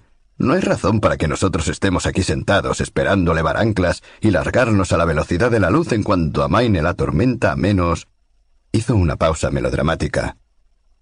A menos que tenga otra forma de salir de la isla. ¿Y qué otra forma puede ser? Un submarino, eso es lo que puede ser. ¡Cojones! cantó Smith. Los demás simplemente rieron. Slim repartió otra mano. Esta vez ganó Smith, pero todos los demás perdieron. Me estoy convirtiendo en un capitalista, dijo Slim. Creo que me voy a retirar a esa hermosa casita de Devon. A ese individuo no le pescaremos. ¿Al desertor? Al prisionero de guerra. ¿Y por qué no? Slim le palmeó la cabeza. Usa tu mollera. Cuando pase la tormenta, nosotros estaremos aquí y el submarino estará al pie de la bahía junto a la isla. Entonces, ¿quién llegará primero? Los otros. ¿Y entonces por qué diablos hacemos esto? dijo Smith. Porque los que imparten las órdenes no son tan inteligentes como yo, Albert Parrish. Por más que te rías. Repartió otra mano. Bueno, cantad. Ya veréis cómo tengo razón. ¿Qué es eso? ¿Cuánto has puesto? ¿Un penique? Tranquilo, Gorbraimi. Sé lo que digo. Apuesto doble contra sencillo a que volvemos de la isla de las tormentas con las manos vacías. ¿Alguien apuesta? Doble contra sencillo. ¿Eh? Doble contra sencillo. No apostamos nada, dijo Smith. Da cartas. Slim repartió las cartas. El jefe de la flotilla aérea, Peter King Blenkinsop, que había tratado de acortarse el nombre convirtiendo Peter King en Peter, aunque de algún modo sus hombres siempre descubrían cómo se llamaba, se cuadró ante el mapa y se dirigió al resto de los ocupantes de la habitación. Volaremos en formación de tres, comenzó. Los primeros despegarán tan pronto como el tiempo lo permita. ¿Nuestro objetivo? dijo tocando el mapa con un puntero. Es este. Isla de las Tormentas. Al llegar volaremos en círculo durante veinte minutos a baja altura tratando de localizar el submarino. Pasados los veinte minutos volveremos a la base. Hizo una pausa. Aquellos cuyas mentes funcionan con lógica ya habrán deducido que para mantener el lugar constantemente vigilado, la segunda formación de tres aparatos debe despegar exactamente veinte minutos después que el primero y así sucesivamente. ¿Alguna pregunta?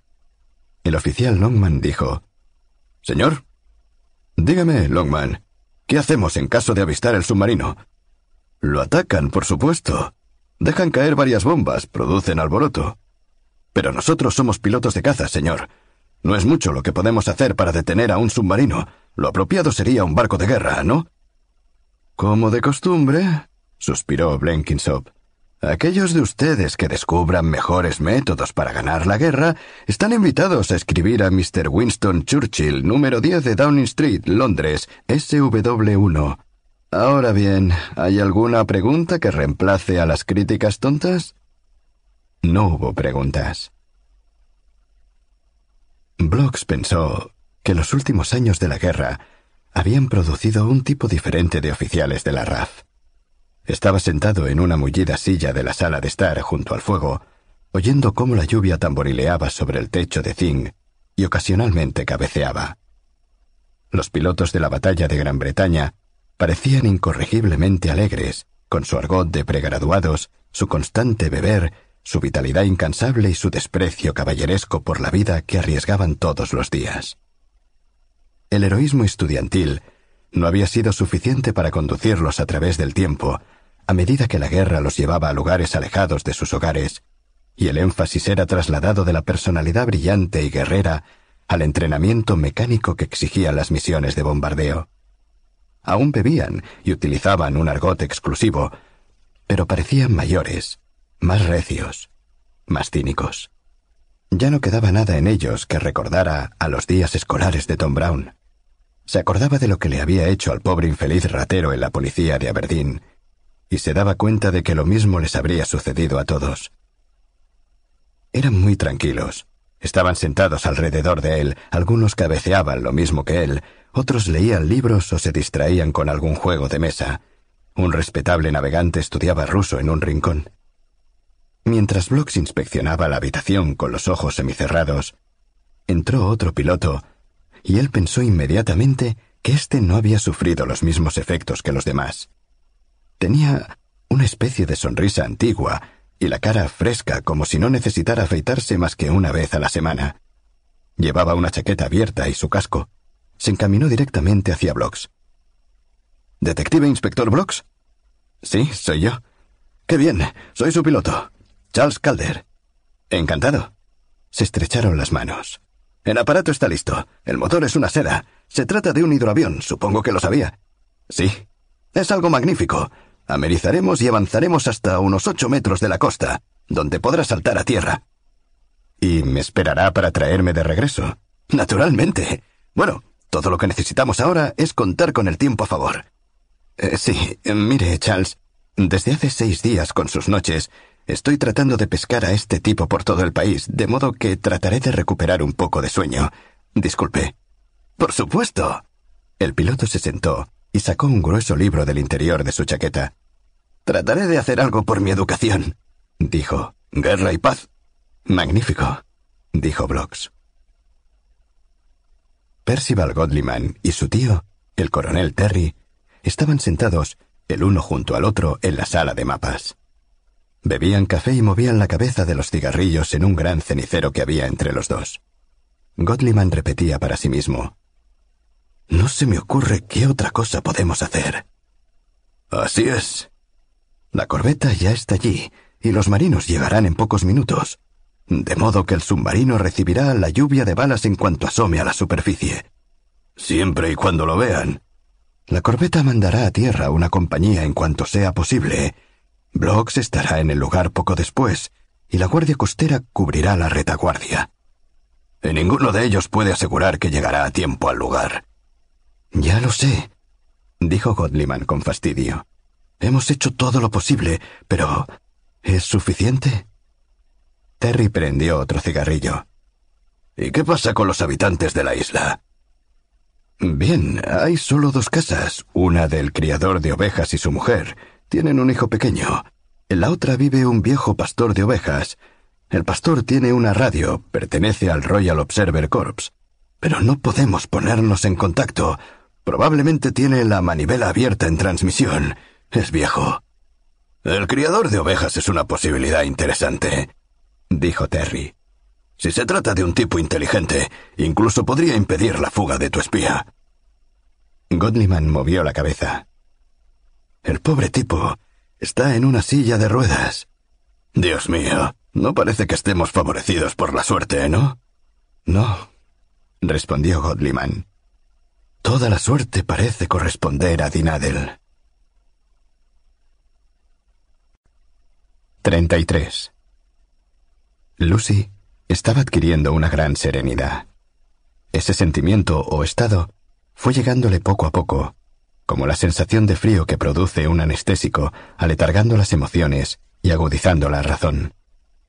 Los momentos en que se paralizaba por el pensamiento de que estaba compartiendo su casa con un asesino se fueron espaciando para dar lugar a una atención fría que la sorprendía a ella misma. Mientras andaba por la casa, realizando las tareas domésticas, barriendo alrededor de Henry, que permanecía sentado leyendo una novela, se preguntaba en qué medida él habría notado el cambio de sus sentimientos. Él era muy observador, muy poco era lo que se le pasaba por alto, y se había producido decididamente un alertamiento, si no una sospecha directa, durante el encuentro en el jeep. Tenía que haber advertido que ella estaba impresionada por algo. Por otra parte, ya lo había estado cuando Joe los descubrió en la cama, y quizá podría creer que eso era todo lo que no había andado bien. Pese a todo, ella tenía el extraño presentimiento de que él sabía exactamente lo que pasaba dentro de ella, pero prefería aparentar que todo andaba bien. Colgó la ropa húmeda en el tendedero de la cocina. Lamento tener que hacer esto, dijo, pero no puedo pasarme la vida esperando que pare la lluvia. Él miró las ropas con indiferencia y dijo, Está bien, y se fue hacia la sala. Entre las ropas mojadas había una muda de ropa seca para Lucy. Preparó un pastel de verduras con una receta austera. Llamó a Joe y a Faber y sirvió la comida. Él dejó la escopeta de David en un rincón de la cocina. Ella dijo, No me gusta tener armas cargadas en la casa. Está bien. Después del almuerzo la sacaré afuera. El pastel está muy bueno. A mí no me gusta, dijo Joe. Lucy cogió la escopeta y la puso sobre el armario. Supongo que ahí está bien. Lo importante es que esté fuera del alcance de Joe. Cuando sea mayor, dijo Joe, voy a matar alemanes. Quiero que esta tarde duermas la siesta, le dijo Lucy. Luego fue a la sala y tomó una de las pastillas para dormir de David que estaban en un frasco en el aparador. Dos píldoras eran una dosis fuerte para un hombre de más de 80 kilos, de modo que un cuarto sería suficiente para que un niño que pesaría 20 durmiera la siesta. Puso la píldora en la tabla de picar y la cortó por la mitad. Luego volvió a cortarla por la mitad. Puso un cuarto en una cuchara, lo aplastó con otra cuchara y puso el polvo en un vaso de leche que revolvió bien. Luego le dio el vaso a Joe diciéndole, Quiero que te tomes hasta la última gota. Feibar observó todo el procedimiento sin comentario alguno.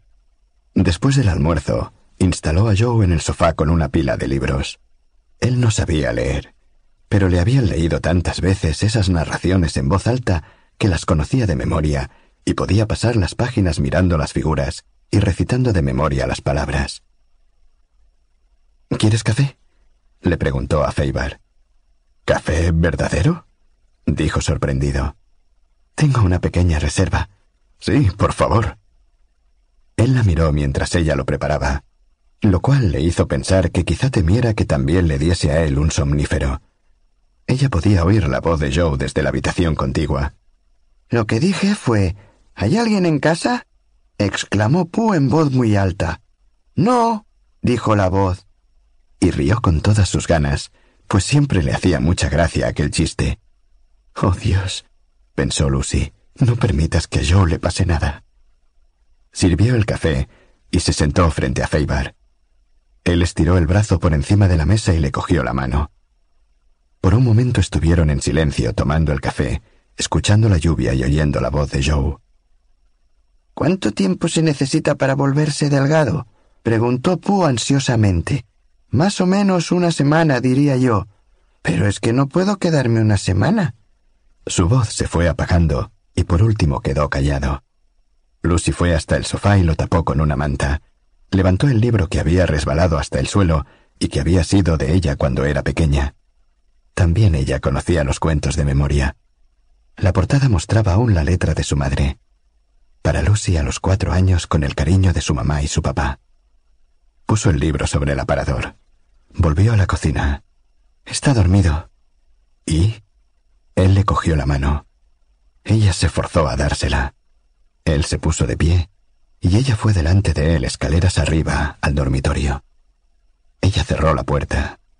Se quitó el pullover. Por un momento, él se quedó de pie mirándole los senos. Luego comenzó a desnudarse.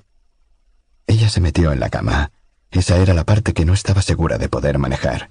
Aparentar que disfrutaba de su cuerpo cuando todo lo que podía sentir era miedo, asco y culpabilidad. Él se metió en la cama y la abrazó. Al poco rato ella se dio cuenta de que después de todo no tenía que fingir. Durante unos pocos segundos, ella permaneció con la cabeza apoyada sobre el hombro de él, preguntándose cómo era posible que un hombre pudiera hacer lo que él había hecho y hacer el amor a una mujer tal como acababa de hacerlo. Pero lo único que le dijo fue ¿Quieres una taza de té? No, gracias. Bueno, yo sí. Se apartó y se levantó. Cuando él se movió, ella le puso la mano sobre el abdomen y le dijo, No, tú quédate aquí, traeré el té. No he terminado contigo.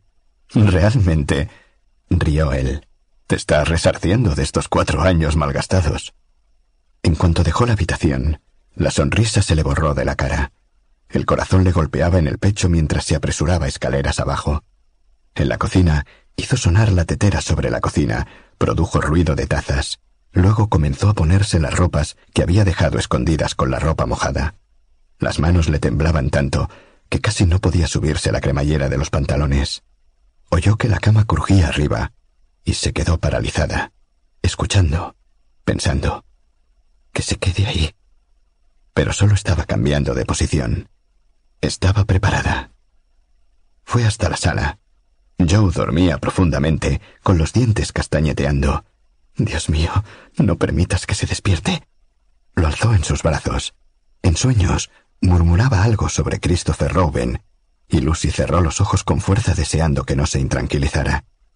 Lo envolvió bien con la manta, volvió a la cocina y cogió la escopeta que había dejado sobre el armario. Se le deslizó de las manos y fue a dar sobre la mesa rompiendo un plato y dos tazas. El ruido fue ensordecedor. Se quedó paralizada. ¿Qué ha pasado? gritó Faber desde arriba.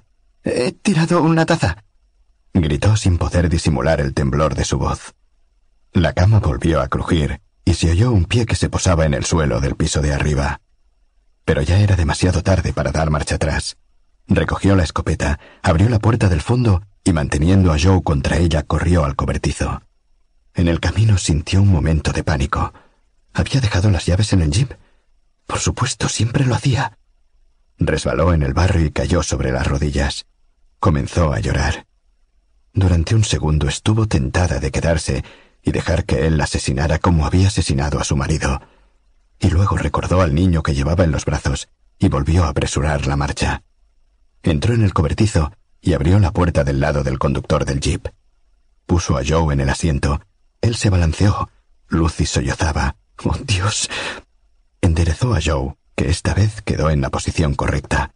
Corrió al otro lado y subió tirando la escopeta entre sus piernas. Hizo girar la llave de contacto. El motor tosió y se apagó. Por favor, por favor. Volvió a insistir. El motor se puso en marcha. Faber surgió corriendo por la puerta de atrás. Lucy aceleró y puso primera. El jeep pareció saltar fuera del cobertizo. Aceleró a fondo. Las ruedas levantaron el barro resbalando. Luego mordieron suelo firme una vez más. El jeep adquiría velocidad con increíble lentitud. Ella viró alejándose de él, pero se lanzó a correr descalzo por el barro. Ella advirtió que le iba sacando ventaja. Apretó el acelerador de mano con todas sus fuerzas, hasta casi romper la débil palanca. Quería gritar por la frustración. Él ya estaba a más o menos un metro de distancia, casi junto a ella, corriendo como un atleta, sus brazos moviéndose como pistones, sus pies desnudos golpeando el suelo embarrado, sus mejillas ardiendo, su pecho desnudo presa de una gran agitación. El motor pistoneó. Se produjo un tirón cuando ella cambió de marcha, y el coche tomó nuevo empuje. Lucy miró una vez más de reojo. Él parecía darse cuenta de que casi la había perdido. Se lanzó con un salto hacia adelante y con la mano izquierda pudo asirse de la manija de la puerta, alcanzando a aferrarse entonces también con la derecha. Impelido por el jeep, corrió a la par unos pocos pasos. Sus pies casi no tocaban el suelo. Lucy le miró la cara, tan cerca de la suya. Estaba enrojecida por el esfuerzo, distorsionada por el dolor. Los tendones del cuello se veían abultados por la presión a que habían sido sometidos. Súbitamente, ella supo lo que debía hacer. Una de sus manos dejó el volante, estiró el brazo fuera de la ventanilla que tenía el vidrio bajado y le metió en el ojo la larga uña de su dedo índice. Él se soltó dejándose caer y cubriéndose la cara con las manos. La distancia entre él y el jeep aumentó rápidamente. Lucy se dio cuenta de que lloraba como una criatura. A tres kilómetros de su casa vio la silla de ruedas. Estaba en la parte más alta del acantilado como un monumento recordatorio. Su estructura metálica y las grandes ruedas con cubiertas de goma bajo la lluvia interminable. Lucy se aproximó a ella y vio su silueta negra recortada por un cielo gris pizarra y enmarcada por el mar. Tenía un aspecto triste, como el agujero dejado por un árbol arrancado de cuajo o una casa con los cristales rotos, como si le hubieran arrancado a su ocupante. Recordó la primera vez que la había visto en el hospital. Estaba junto a la cama de David, nueva y brillante, y él se ubicó en ella como un experto, y luego anduvo de un lado a otro haciendo demostraciones. Es ligera como una pluma. Está hecha de la aleación con la que se fabrican los aviones. Había dicho con entusiasmo, mientras se apresuraba a recorrer los espacios entre las filas de camas. Se detuvo al final del salón, de espaldas a ella, y pasado un momento ella fue hasta él y vio que lloraba. Ella se arrodilló ante él y no le dijo nada. Fue la última vez que pudo ofrecerle su consuelo. Allí, en el borde del acantilado, la lluvia y el viento salado pronto empañarían el metal, y con el tiempo se herrumbraría y destruiría. Sus cubiertas de goma se resecarían y partirían, y el asiento de cuero se pudriría y echaría a perder. Lucy pasó ante ella sin disminuir la marcha. Más de cuatro kilómetros más adelante, cuando estaba a mitad de camino entre las dos casas, se quedó sin gasolina. Trató de no dejarse invadir por el pánico y de pensar con cordura mientras el jeep daba unos tirones y se detenía. La gente caminaba a unos seis kilómetros por hora, Era un dato que recordó haber leído en alguna parte. Henry era un atleta, pero tenía un tobillo en malas condiciones, y aunque parecía haberse repuesto rápidamente, la carrera que había realizado tras el jeep seguramente le había perjudicado. Ella estaría a una buena hora de distancia de él. No tenía dudas de que él vendría a buscarla. Él sabía también como ella que en la cabaña de Tom había un aparato radiotransmisor. Tenía tiempo de sobra. En la parte trasera del jeep había un recipiente con cinco litros de combustible, justamente para oportunidades como aquella. Se bajó, sacó la lata de la parte trasera y levantó la tapa del depósito de combustible. Luego recapacitó y tuvo una idea que la hizo admirarse de su propia astucia. Volvió a tapar el depósito y fue hacia la parte delantera del vehículo. Se aseguró de que el motor no tuviera encendido el contacto y abrió el capó. Observó por dónde pasaban los cables que conducían la electricidad al motor. Colocó la lata de gasolina junto al distribuidor. Pese a no ser un mecánico, sabía distinguir y quitó la tapa del mismo. En la caja de herramientas tenía una llave para ajustar las bujías. La tomó y desconectó una. Se aseguró de que el contacto estuviese cerrado y puso la bujía en la boca de la lata, asegurándola con cinta adhesiva, y luego cerró el capó. Cuando Henry viniera, trataría de poner en marcha el motor. Al darle al contacto, la bujía produciría una chispa y al inflamarse el combustible, todo estallaría. No sabía qué daño se podría causar, pero tenía la seguridad de que quedaría inutilizado. Una hora más tarde, se estaba arrepintiendo de su ingenio. Caminando con dificultad en el barro, empapada hasta los huesos, con el niño dormido que era un peso muerto sobre su hombro, lo único que quería era dejarse caer y morir. Tras reflexionar, la trampa tendida le parecía arriesgada. La gasolina se encendería pero no explotaría. Si no había aire suficiente en la boca de la lata, acaso ni siquiera se encendiera. Y lo peor era que Henry podría sospechar que se trataba de una trampa. Entonces levantaría el capó, desconectaría el montaje, pondría el combustible en el depósito e iría a buscarla. Consideró la posibilidad de detenerse a descansar, pero se dio cuenta de que si se detenía, quizá no pudiera levantarse más. Ya debía de tener la cabaña de Tom a la vista. No era posible que se hubiese perdido. Aunque no hubiese hecho ese camino antes muchas veces, la isla entera no era lo suficientemente grande para perderse. Reconoció un matorral, donde una vez ella y Joe habían visto un zorro. Debía de estar a un kilómetro y medio de la cabaña. Apoyó a Joe en su otro hombro Cambió de brazo la escopeta y se obligó a seguir colocando un pie delante del otro. Finalmente, cuando divisó la casa a través de la cortina de lluvia, podía haber llorado de alivio. Estaba más cerca de lo que había pensado, quizá a unos doscientos o trescientos metros.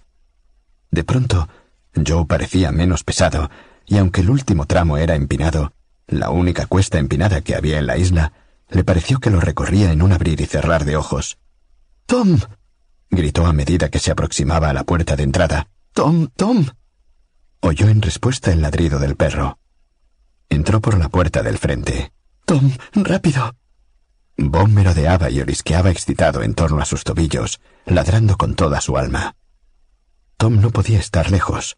Probablemente estuviera en la cocina o en la despensa. Lucy fue arriba y dejó a Joe en la cama de Tom. El radiotransmisor estaba en el dormitorio, era un aparato complicado, con cables, diales y palancas. Había algo que tenía el aspecto de un pulsador de telégrafo morse. Lo tocó para ver qué sucedía y emitió un bi. Súbitamente, su memoria rescató algo de una historia de suspense escolar. El código morse para el SOS. Volvió a presionar el pulsador, tres cortos, tres largos, tres cortos. ¿Dónde estaba Tom? Oyó un ruido y corrió a la ventana. El jeep subía la cuesta hacia la casa. Henry había descubierto la trampa y empleado la gasolina para llenar el tanque. ¿Dónde estaba Tom? Se precipitó afuera de la habitación con la intención de ir a la despensa, pero al pie de la escalera se detuvo. Bob estaba parado en la abertura de la puerta que daba a la otra habitación, a la vacía. Ven, Bob, le dijo ella. El perro no se movió, sino que se puso a ladrar. Ella fue hacia él y se inclinó para acariciarle. Entonces vio a Tom. Estaba tirado de espaldas sobre los tablones del piso en la habitación vacía. Sus ojos sin mirada estaban fijos en el cielo raso. Su gorra vuelta del revés detrás de su cabeza. Tenía la chaqueta abierta. Se veía una pequeña mancha de sangre en la camisa. Y cerca de su mano, un botellón de whisky. Y Lucy se encontró pensando absurdamente. No sabía que bebiera tanto.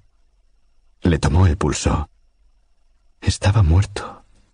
Piensa, piensa. El día anterior había retornado a su casa maltrecho como si hubiera estado en una refriega. Eso debió de haber sido cuando asesinó a David. Hoy había venido aquí, a la cabaña de Tom, a buscar a David, según dijo. Pero naturalmente sabía muy bien que David no estaba allí. Entonces, ¿para qué había venido? Evidentemente para matar a Tom. Ahora estaba completamente sola. Cogió al perro por el collar y lo apartó de la proximidad del cuerpo de su amo. Llevada por un impulso, volvió y abotonó la chaqueta por encima de la pequeña herida dejada por el estilete que había matado a Tom. Luego cerró la puerta, volvió a la habitación de delante y miró por la ventana. El jeep llegó hasta el frente de la casa y se detuvo. Henry bajó. 34. La llamada de Lucy fue captada por la corbeta. Capitán, señor, dijo Sparks. Acabo de captar un SOS. Proviene de la isla. No podemos hacer nada, dijo el capitán frunciendo el ceño, hasta que no podamos mandar una lancha a tierra. ¿Dijo algo más? Nada más, señor. Ni siquiera fue repetido. No podemos hacer nada, repitió una vez más. Envíe un mensaje a tierra firme comunicando eso. Y siga escuchando. Sí, sí, sí, señor.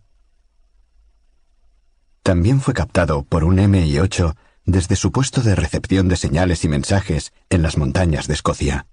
El operador radiotelegrafista, un hombre joven con heridas en el abdomen, con parte de invalidez por la RAF, estaba tratando de detectar señales de la flota alemana de Noruega e ignoró el SOS. Sin embargo, cuando dejó su turno cinco minutos después, se lo comentó a su comandante en jefe. Solo fue emitido una vez, dijo. Probablemente proviniera de un barco pesquero de la costa escocesa. Quizá fuera ese asunto extraño del barquito que andaba en dificultades con este tiempo. Déjelo de mi cuenta, respondió el oficial. Informaré a la Marina, y me parece que también a Whitehall. Cuestiones de protocolo. Gracias, señor. En la estación del Royal Observer Corps se produjo algo así como pánico. Un SOS no era lo que esperaban oír ni transmitir los observadores cuando avistaban un avión enemigo. Pero ellos sabían que Tom era viejo y... ¿quién podía saber lo que era capaz de emitir si se ponía nervioso? En consecuencia, se hicieron sonar las sirenas y se alertó a los demás puestos de observación. Se preparó la batería antiaérea en toda la costa este de Escocia y el radiooperador trató desesperadamente de ponerse en comunicación con Tom. Naturalmente, no apareció ningún bombardero alemán, y la War Office quiso saber por qué se había dado la señal de alerta cuando no había en el cielo más que unos pocos gansos a la deriva. De modo que se les informó. Los guardacostas también lo oyeron. Hubieran respondido si la frecuencia hubiese sido la correcta y si hubieran podido establecer la posición del transmisor y si dicha posición hubiera estado situada a distancia razonable de la costa. Pero tal como estaban las cosas, adivinaron que teniendo en cuenta que la señal había sido emitida en la frecuencia del Royal Observer Corps, el origen era el viejo Tom, y que ya estaban haciendo todo lo que correspondía en cuanto a esa situación, fuera la que fuese. Cuando las noticias llegaron a los que estaban abajo jugando a las cartas, en el puerto de Aberdeen, Slim repartió otra mano de Blackjack y dijo, Ya sé lo que ha sucedido. El viejo Tom ha pescado al prisionero de guerra y está sentado sobre su cabeza aguardando a que llegue el ejército para llevárselo. Smith jugó y todos siguieron en lo suyo.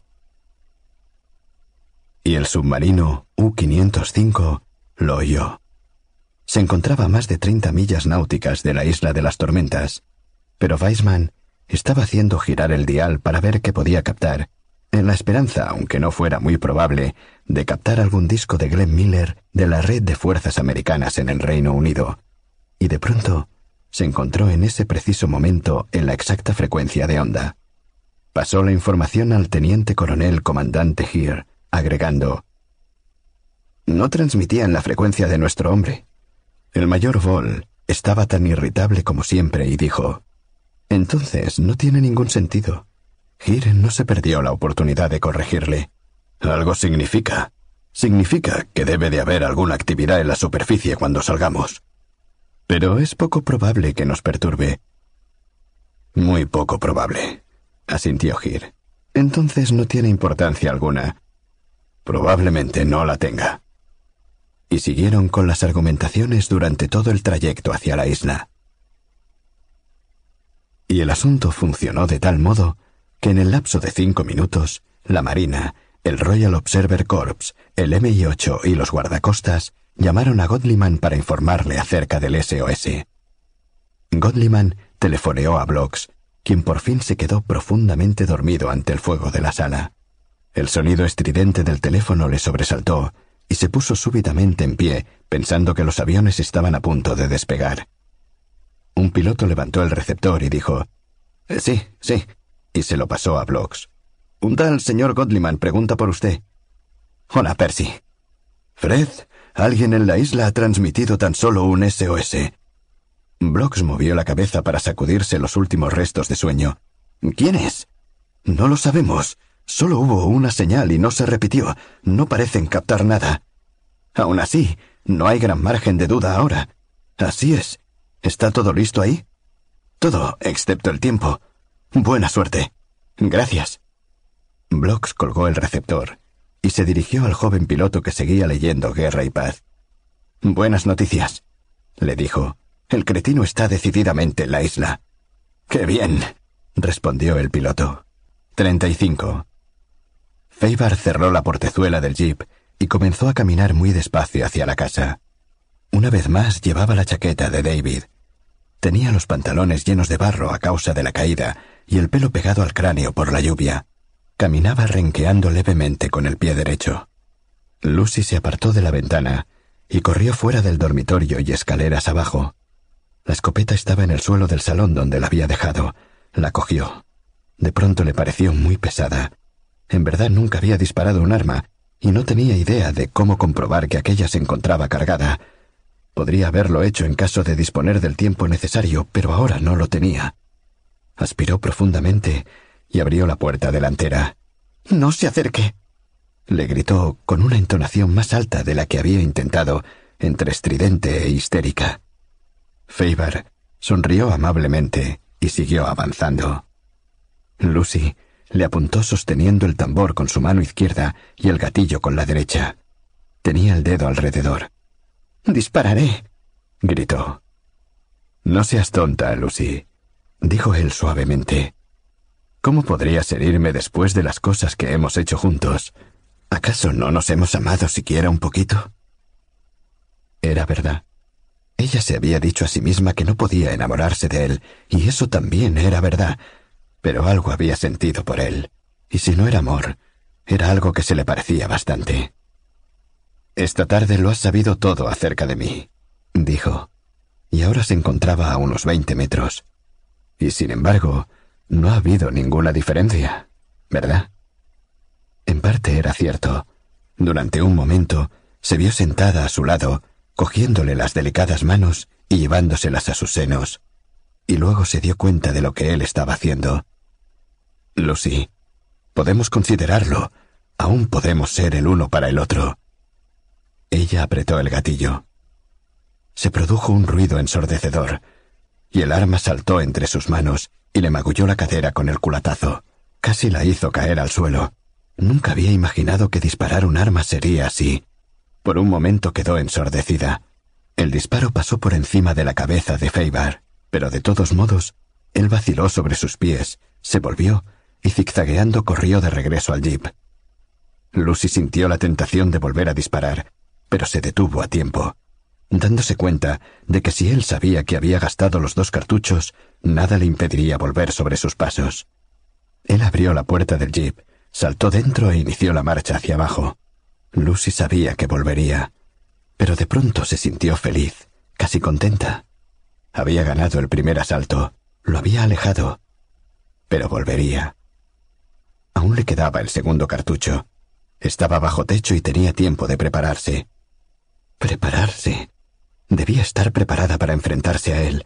La próxima vez sería más astuto. De un modo u otro trataría de sorprenderla. Ella tenía la esperanza de que él esperara hasta el amanecer. Eso le daría tiempo. Primero, tenía que volver a cargar el arma. Fue a la cocina. Tom lo guardaba todo en la cocina. Comida, carbón, herramientas, provisiones, y tenía una escopeta igual a la de David.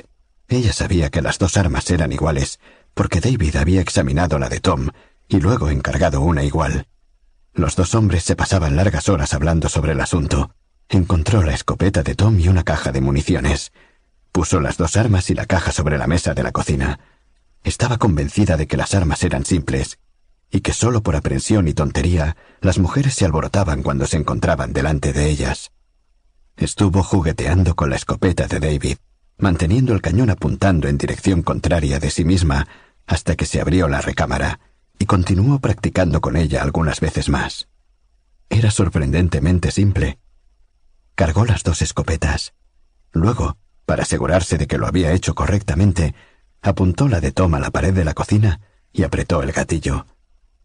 Cayó una lluvia de reboque, y Bob ladró como enloquecido, y ella volvió a golpearse la cadera y a quedar ensordecida. Pero estaba armada.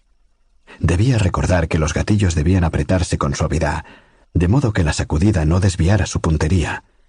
Probablemente a los hombres les enseñaban ese tipo de cosas en el ejército.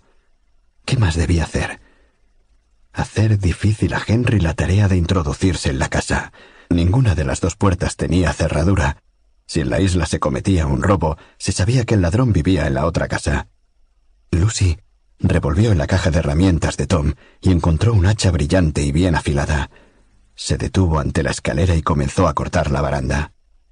El trabajo la fatigó, pero en cinco minutos tuvo seis listones de roble.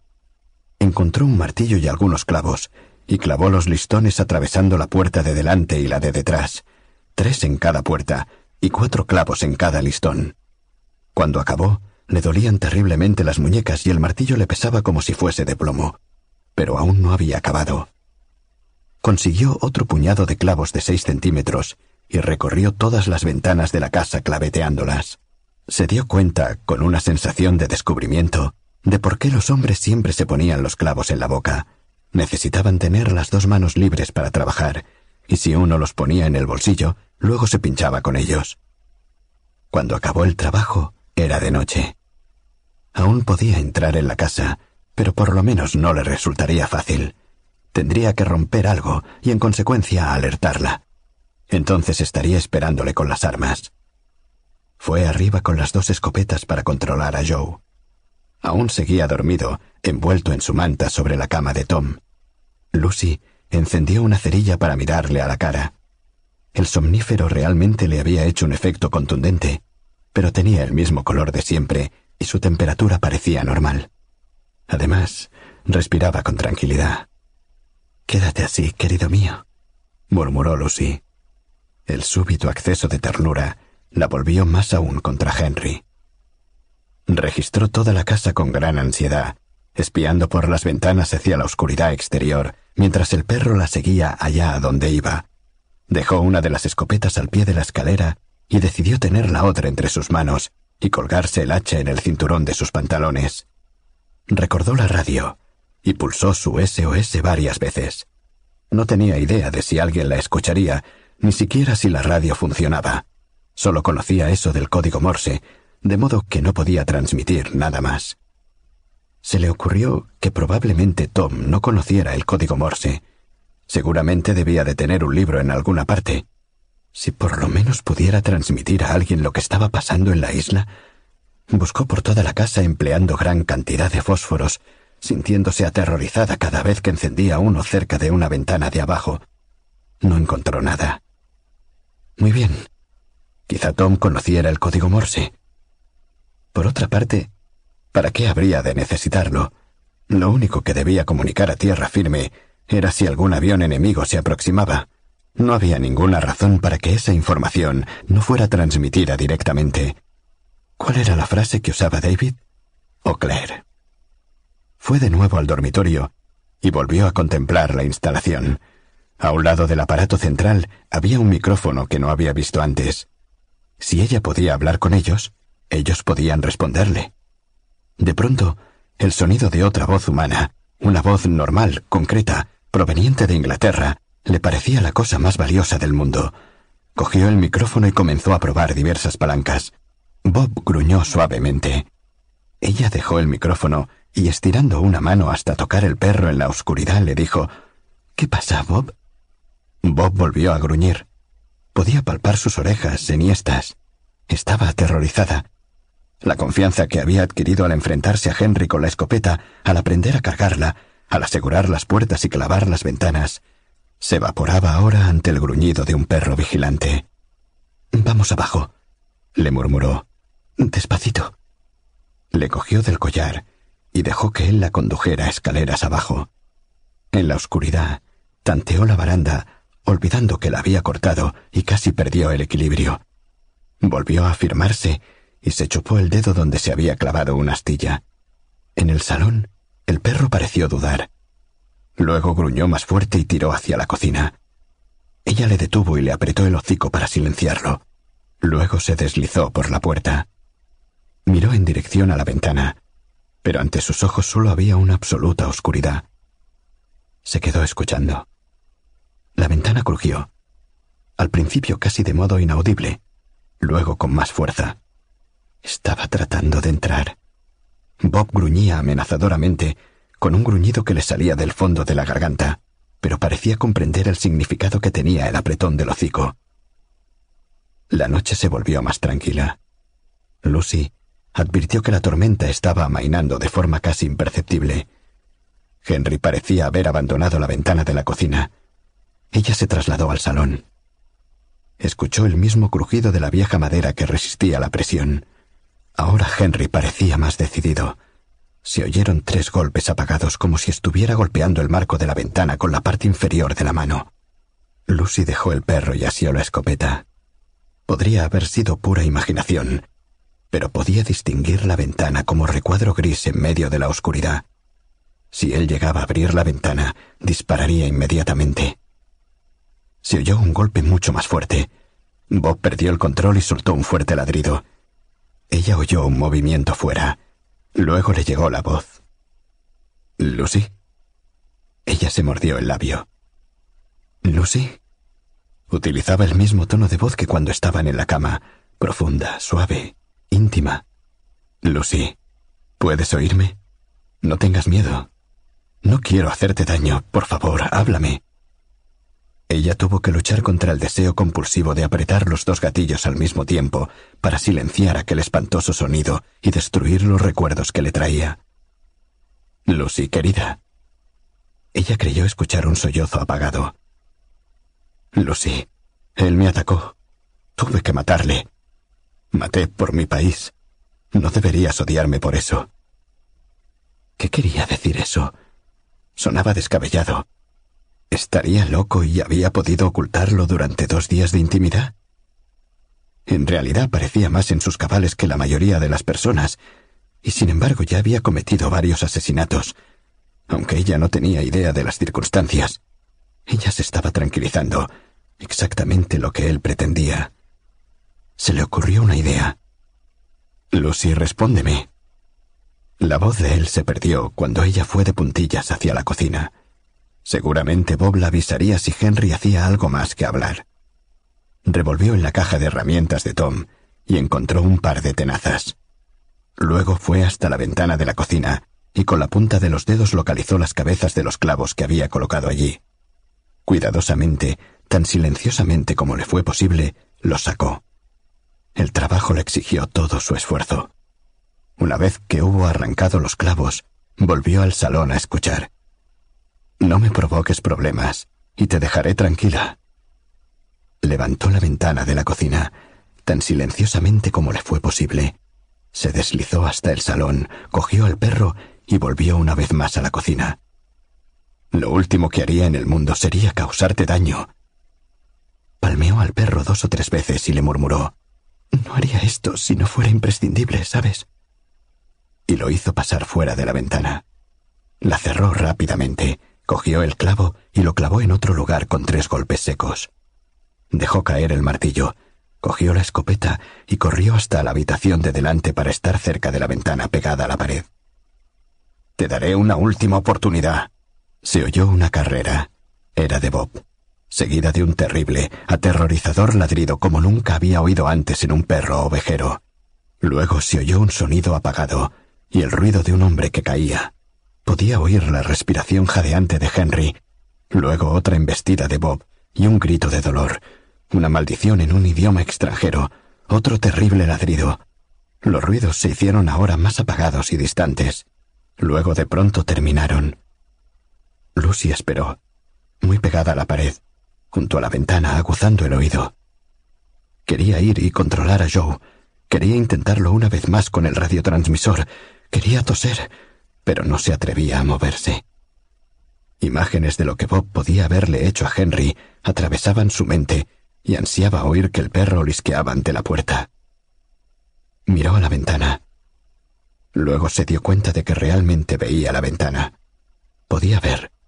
Ya no se trataba simplemente de un recuadro de color gris ligeramente más claro, sino que distinguía el pedazo de madera atravesado que había clavado sobre el marco. Todavía era de noche, pero solo lo justo, y ella sabía que de mirar afuera vería un cielo levemente difuso, con una luz apenas perceptible en lugar de una boca de lobo. Amanecería en cualquier momento, y podría ver los muebles de la habitación, y Henry ya no podría sorprenderla en la oscuridad. Se produjo un ruido de cristales rotos a pocos centímetros de su cara. Ella saltó. Sintió un agudo dolor en la mejilla. Se llevó la mano al lugar y supo que una astilla desprendida le había cortado la cara. Agarró la escopeta esperando que Henry apareciera por el marco de la ventana. No sucedió nada. Solo después de uno o dos minutos, comenzó a preguntarse qué habría roto el cristal de la ventana escudriñó el suelo. Entre los trozos de cristal rotos había una gran forma negra.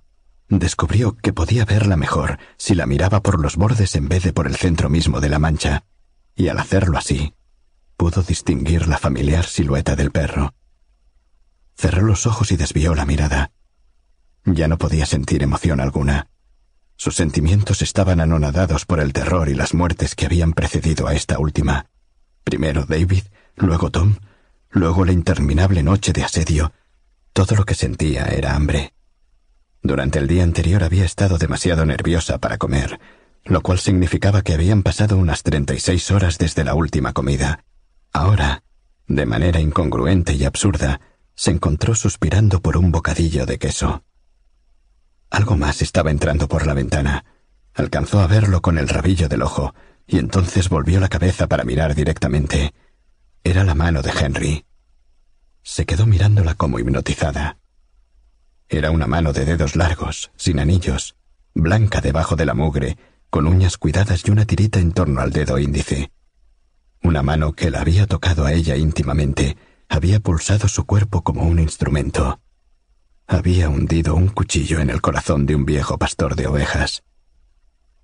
La mano desprendió un trozo de vidrio, luego otro, ampliando el hueco de la ventana. Luego entró hasta el codo y tanteó el pestillo, tratando de mantenerse totalmente en silencio, con dolorosa lentitud. Lucy pasó la escopeta a su mano izquierda y cogió con la derecha el hacha que pendía de su cinturón. La levantó bien arriba por encima de su cabeza y la hizo bajar con todas sus fuerzas sobre la mano de Henry. Él debió de intuirlo, o quizá oyó el silbido de la hoja hendiendo el aire, o vio un relumbrón de movimiento detrás de la ventana, porque retrocedió súbitamente antes de que llegara el golpe. El hacha golpeó el marco y se quedó clavada. Durante una fracción de segundo, Lucy creyó que había fallado el golpe. Luego, desde fuera, llegó un grito de dolor, ella vio junto a la hoja del hacha incrustados en la madera dos dedos seccionados. Oyó el sonido de pies que corrían. Vomitó. Luego se sintió exhausta y a continuación se vio inundada por un gran sentimiento de autoconmiseración. Bien sabía Dios que ella había sufrido bastante, ¿no? En el mundo había policías y soldados para controlar una situación como aquella. Nadie podía pretender que un ama de casa y madre como tantas pudiera resistir indefinidamente a un asesino. ¿Quién podría culparla si se daba por vencida? ¿Quién podría decir honestamente que lo hubiera hecho mejor, que hubiera resistido más tiempo, se le habrían ocurrido más argucias? Ya no podía más. Tenían que hacerse cargo, acudir desde afuera los policías, los soldados, quienquiera que estuviese en el otro extremo del receptor. Ella ya no podía más. Apartó los ojos de los grotescos objetos de la ventana y fue exhausta escaleras arriba. Cogió la segunda escopeta y se llevó las dos al dormitorio. Joe aún estaba dormido, gracias a Dios. Apenas se había movido en toda la noche, gracias a Dios, sin enterarse del apocalipsis que se estaba produciendo a su alrededor. Podía advertir que en ese momento su sueño no era tan profundo, porque algo en su carita y en el modo de respirar indicaba que pronto despertaría y pediría su desayuno. Sintió nostalgia de la vieja rutina.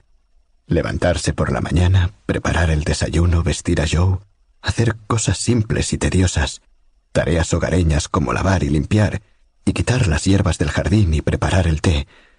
Parecía increíble que se hubiera sentido insatisfecha con la falta de amor de David, con las largas noches aburridas, con el monótono paisaje de pastizales y lluvia.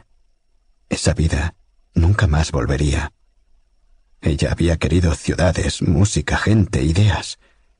Ahora el deseo de todas esas cosas la había abandonado, y no podía comprender cómo era posible que las hubiera deseado alguna vez. Ahora le parecía que la paz era todo lo que un ser humano podía desear. Se sentó ante la radio y estudió las palancas ideales. Haría ese último esfuerzo y luego abandonaría. Con un tremendo esfuerzo, trató de adoptar una actitud analítica. No había tantas combinaciones posibles de palancas o diales. Encontró una con dos juegos de llaves. La movió e intentó el código Morse. No se produjo sonido alguno. Quizá eso significaba que el micrófono estaba conectado. Lo cogió y habló. Hola. Hola. ¿Me escuchan? Hola. Encima de una de las palancas se leía transmisor y debajo receptor. Estaba en posición de transmisor. Si alguien en el mundo debía responderle, era evidente que debía llevar la palanca a la posición de receptor. Hola. ¿Alguien me está escuchando? dijo, y empujó la palanca hasta la posición de receptor. Nada. Adelante, isla de las tormentas, se oyó. Le oímos perfectamente. Era la voz de un hombre. Sonaba joven y fuerte, capaz, reconfortante, activo y normal. Adelante, isla de las tormentas. Durante toda la noche hemos estado tratando de captarle. ¿Dónde diablos ha estado metido? Lucy cambió a transmisor. Trató de hablar y empezó a llorar. 36. A causa del mucho fumar y el poco dormir, Percival Godliman tenía dolor de cabeza. Había tomado un poco de whisky para ayudarse a pasar la larga y atribulada noche en la oficina, y eso había sido un error. Todo lo agobiaba. El tiempo, su oficina, el trabajo, la guerra. Por primera vez, desde que había iniciado aquel trabajo, se encontró añorando las polvorientas bibliotecas, los manuscritos ilegibles y el latín medieval. El coronel Terry entró con dos tazas de té en una bandeja. Nadie duerme en este lugar, dijo animadamente. Se sentó. ¿Quieres bizcochos? dijo ofreciéndole a Godliman un plato. Godliman rechazó los bizcochos y se bebió el té, que contribuyó a levantarle momentáneamente el ánimo. Acabo de recibir una llamada del gran hombre, dijo Terry. Está manteniendo la vigilia junto con nosotros. No veo por qué, dijo Godliman con acritud. ¿Está preocupado? Sonó el teléfono. Godliman. El Royal Observer Corps de Aberdeen en línea para usted, señor. Sí. Surgió una voz nueva de un hombre joven. Aquí el Royal Observer Corps de Aberdeen, señor. ¿Sí? ¿Con el señor Godliman? Sí. Dios santo. Aquellos tipos de estilo militar eran lentos. Hemos sintonizado la isla de las tormentas por fin, señor. No es nuestro observador acostumbrado. Hay una mujer. ¿Qué ha dicho? Aún nada, señor. ¿Qué significa eso de nada? Godliman luchaba contra su airada impaciencia. Bueno, simplemente está llorando, señor. Godliman vaciló. ¿Puede conectarme con ella? Sí, no corte. Se produjo una pausa puntuada por diversos clics y un zumbido. Luego Godliman escuchó el sonido de una mujer que lloraba. Dijo, Hola, ¿puede escucharme? El llanto continuó. El joven volvió a la línea para decir Ella no lo podrá escuchar hasta que cambie la palanca a receptor, señor. Ah, acaba de hacerlo. Adelante. Godliman dijo Hola, señora. Cuando yo acabe de hablar diré corto y cambio. Entonces usted cambia transmisor para hablarme y diga corto y cambio cuando haya terminado. ¿Me comprende? Corto y cambio. La voz de la mujer se oyó. Oh, gracias a Dios que alguien en su sano juicio me escucha. Sí, comprendo. Corto y cambio. Entonces, ahora, dijo Godliman suavemente, dígame, ¿qué ha estado sucediendo ahí? Corto y cambio. Un hombre naufragó y llegó aquí hace dos, no, tres días. Creo que es el asesino del estilete de Londres. Asesinó a mi marido y a nuestro pastor. Y ahora está fuera de la casa. Tengo aquí a mi hijito. He clavado las ventanas y le he disparado con una escopeta y atrancado la puerta. Le envié al perro, pero lo asesinó. Y le golpeé con un hacha cuando trató de entrar por la ventana y yo no puedo hacer ya nada más, de modo que, por el amor de Dios, venga. Corto y cambio. Godliman puso la mano sobre el receptor. Estaba pálido. Santo Dios. Pero cuando le hablaba a ella su tono era animado. Debe tratar de resistir un poco más, comenzó. Hay marinos y guardacostas y toda clase de gente en camino hacia ahí, pero no pueden desembarcar hasta que no amaine la tormenta. Ahora bien, hay algo que usted debe hacer. No le puedo decir por qué a causa de la gente que puede estar escuchándonos, pero sí puedo decirle que es absolutamente imprescindible. ¿Me oye bien? Corto y cambio. Sí, continúe. Corto y cambio. Destruya el aparato transmisor. Corto y cambio. Oh, no, por favor. Sí, dijo Godliman, y luego se dio cuenta de que ella estaba aún transmitiendo. No, no puedo. Luego se oyó un grito. Godliman dijo Hola, Aberdeen, ¿qué sucede? El joven respondió El aparato está sintonizado, señor, pero ella ya no habla. No podemos oír nada. Ha gritado. Sí, lo hemos captado. Godliman dudó un momento. ¿Cómo está el tiempo allí? Está lloviendo, señor. El joven parecía perplejo. No le estoy haciendo un comentario, dijo abruptamente Godliman. ¿Hay señales de que la tormenta vaya a amainar? Ha cedido un poco en los últimos minutos, señor. Bien.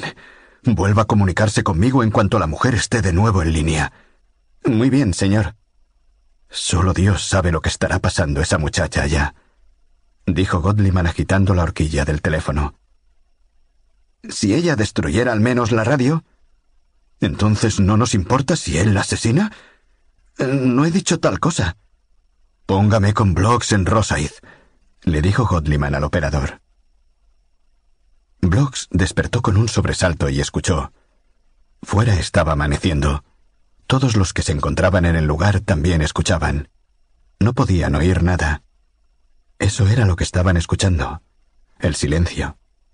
La lluvia había dejado de golpear sobre el tejado de zinc. Blocks fue hasta la ventana. El cielo estaba gris, con una banda blanca en el horizonte hacia el este. El viento se había detenido de golpe y la lluvia se había convertido en una llovizna. Los pilotos comenzaron a ponerse las chaquetillas y los cascos, a atarse las botas, a encender los cigarrillos. Sonó una llamada, seguida de una voz que se escuchó en todo el campo. Todos a sus puestos. Todos a sus puestos. Sonó el teléfono. Los pilotos lo ignoraron y salieron apresuradamente. Blocks respondió. ¿Sí? Aquí Percy y Fred. Acabamos de sintonizar con la isla. Ha asesinado a los dos hombres. La mujer le está manteniendo afuera por el momento, pero es evidente que no podrá resistir mucho. La lluvia ha cesado. Despegamos ahora, dijo Blocks. Lo más rápido posible, Fred. Adiós. Blocks colgó y miró a su alrededor en busca de su piloto. Charles Calder se había quedado dormido sobre guerra y paz. Blocks le sacudió sin miramientos. Vamos, despierta. Diablos, despierta. Calder abrió los ojos. Blocks habría podido pegarle. Despierta de una vez. Vamos. Partimos hacia la isla de las tormentas. El piloto se puso inmediatamente de pie. Está bien, dijo. Corrió hacia la puerta, y Brooks le siguió moviendo la cabeza. El bote salvavidas cayó al agua con un sonido como de pistola y provocando una gran salpicadura en forma de V. El mar estaba muy lejos de haberse calmado, pero ahí, en la parte más resguardada de la isla, un barco en manos de marineros experimentados no corría riesgos excesivos. El capitán dijo, Número uno, adelante. El primer piloto con tres soldados de marina estaba ante la barandilla. Llevaba una pistola en una funda impermeable. Vamos, les dijo. Los cuatro hombres bajaron por la escalera al bote. El primer piloto se ubicó en la popa y los tres marineros aflojaron los remos y comenzaron a remar. Durante un momento, el capitán observó cómo avanzaban hacia el malecón. Luego volvió al puente de mando e impartió órdenes para que la corbeta siguiera circundando la isla. Un estridente timbrazo interrumpió el juego de naipes en el cúter. Slim dijo, Me parecía que algo era diferente. Ya no nos tarandeamos tanto.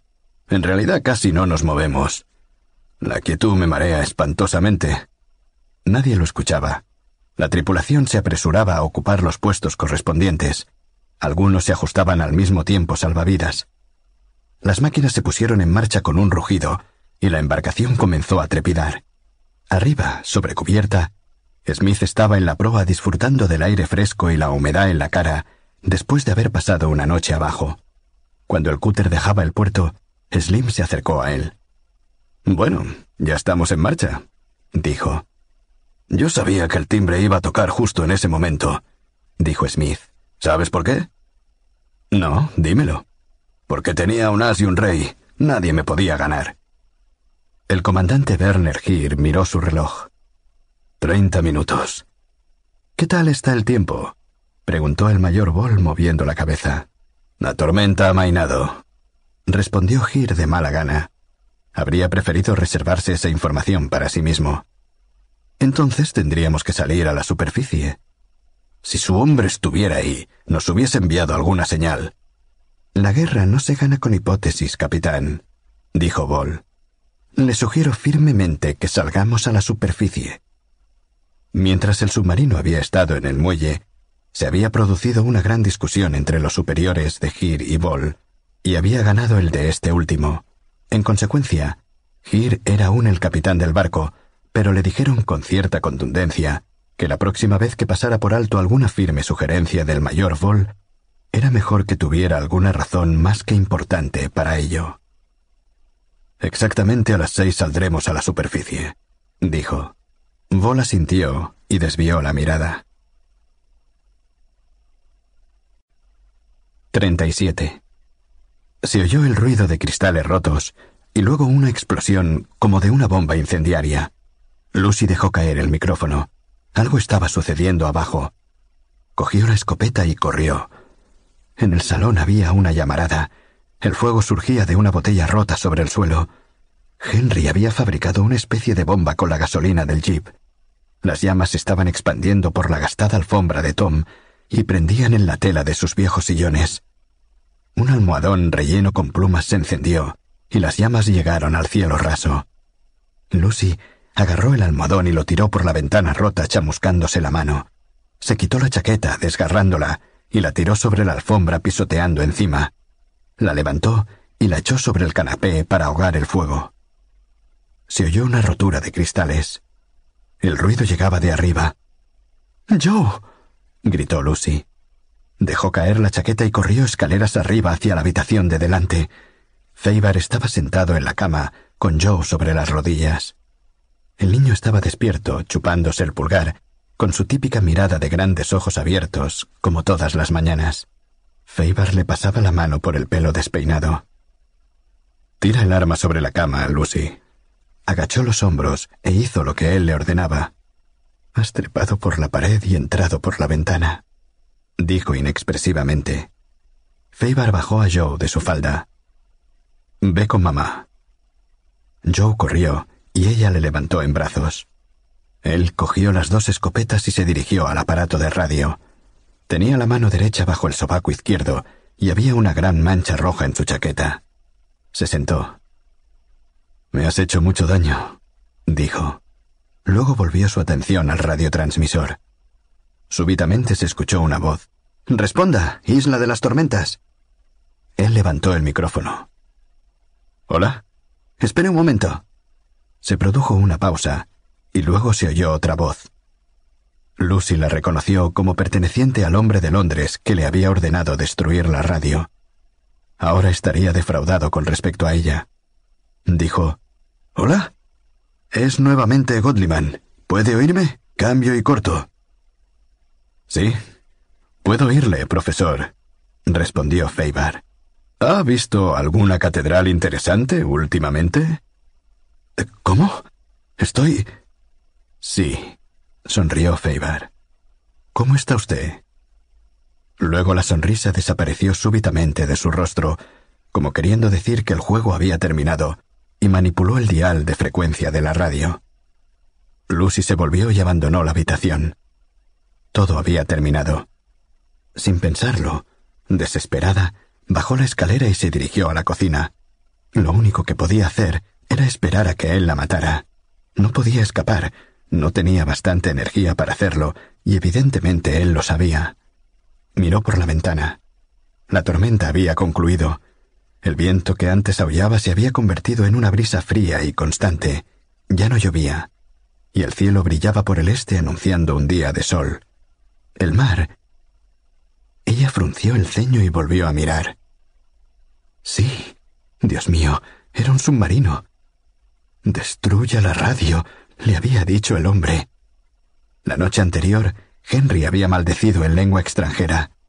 Lo he hecho por mi país, había dicho, y en su delirio algo sobre esperando en Calais un ejército fantasma. Destruya la radio. ¿Por qué un hombre que salía de pesca tenía que llevar un rollo de negativos? Durante todo el tiempo había sabido que él no era un loco. El submarino era un U-boat y Henry sería algún agente alemán, quizá un espía. En aquel preciso instante tenía que estar comunicándose con el submarino por radio. Destruya la radio.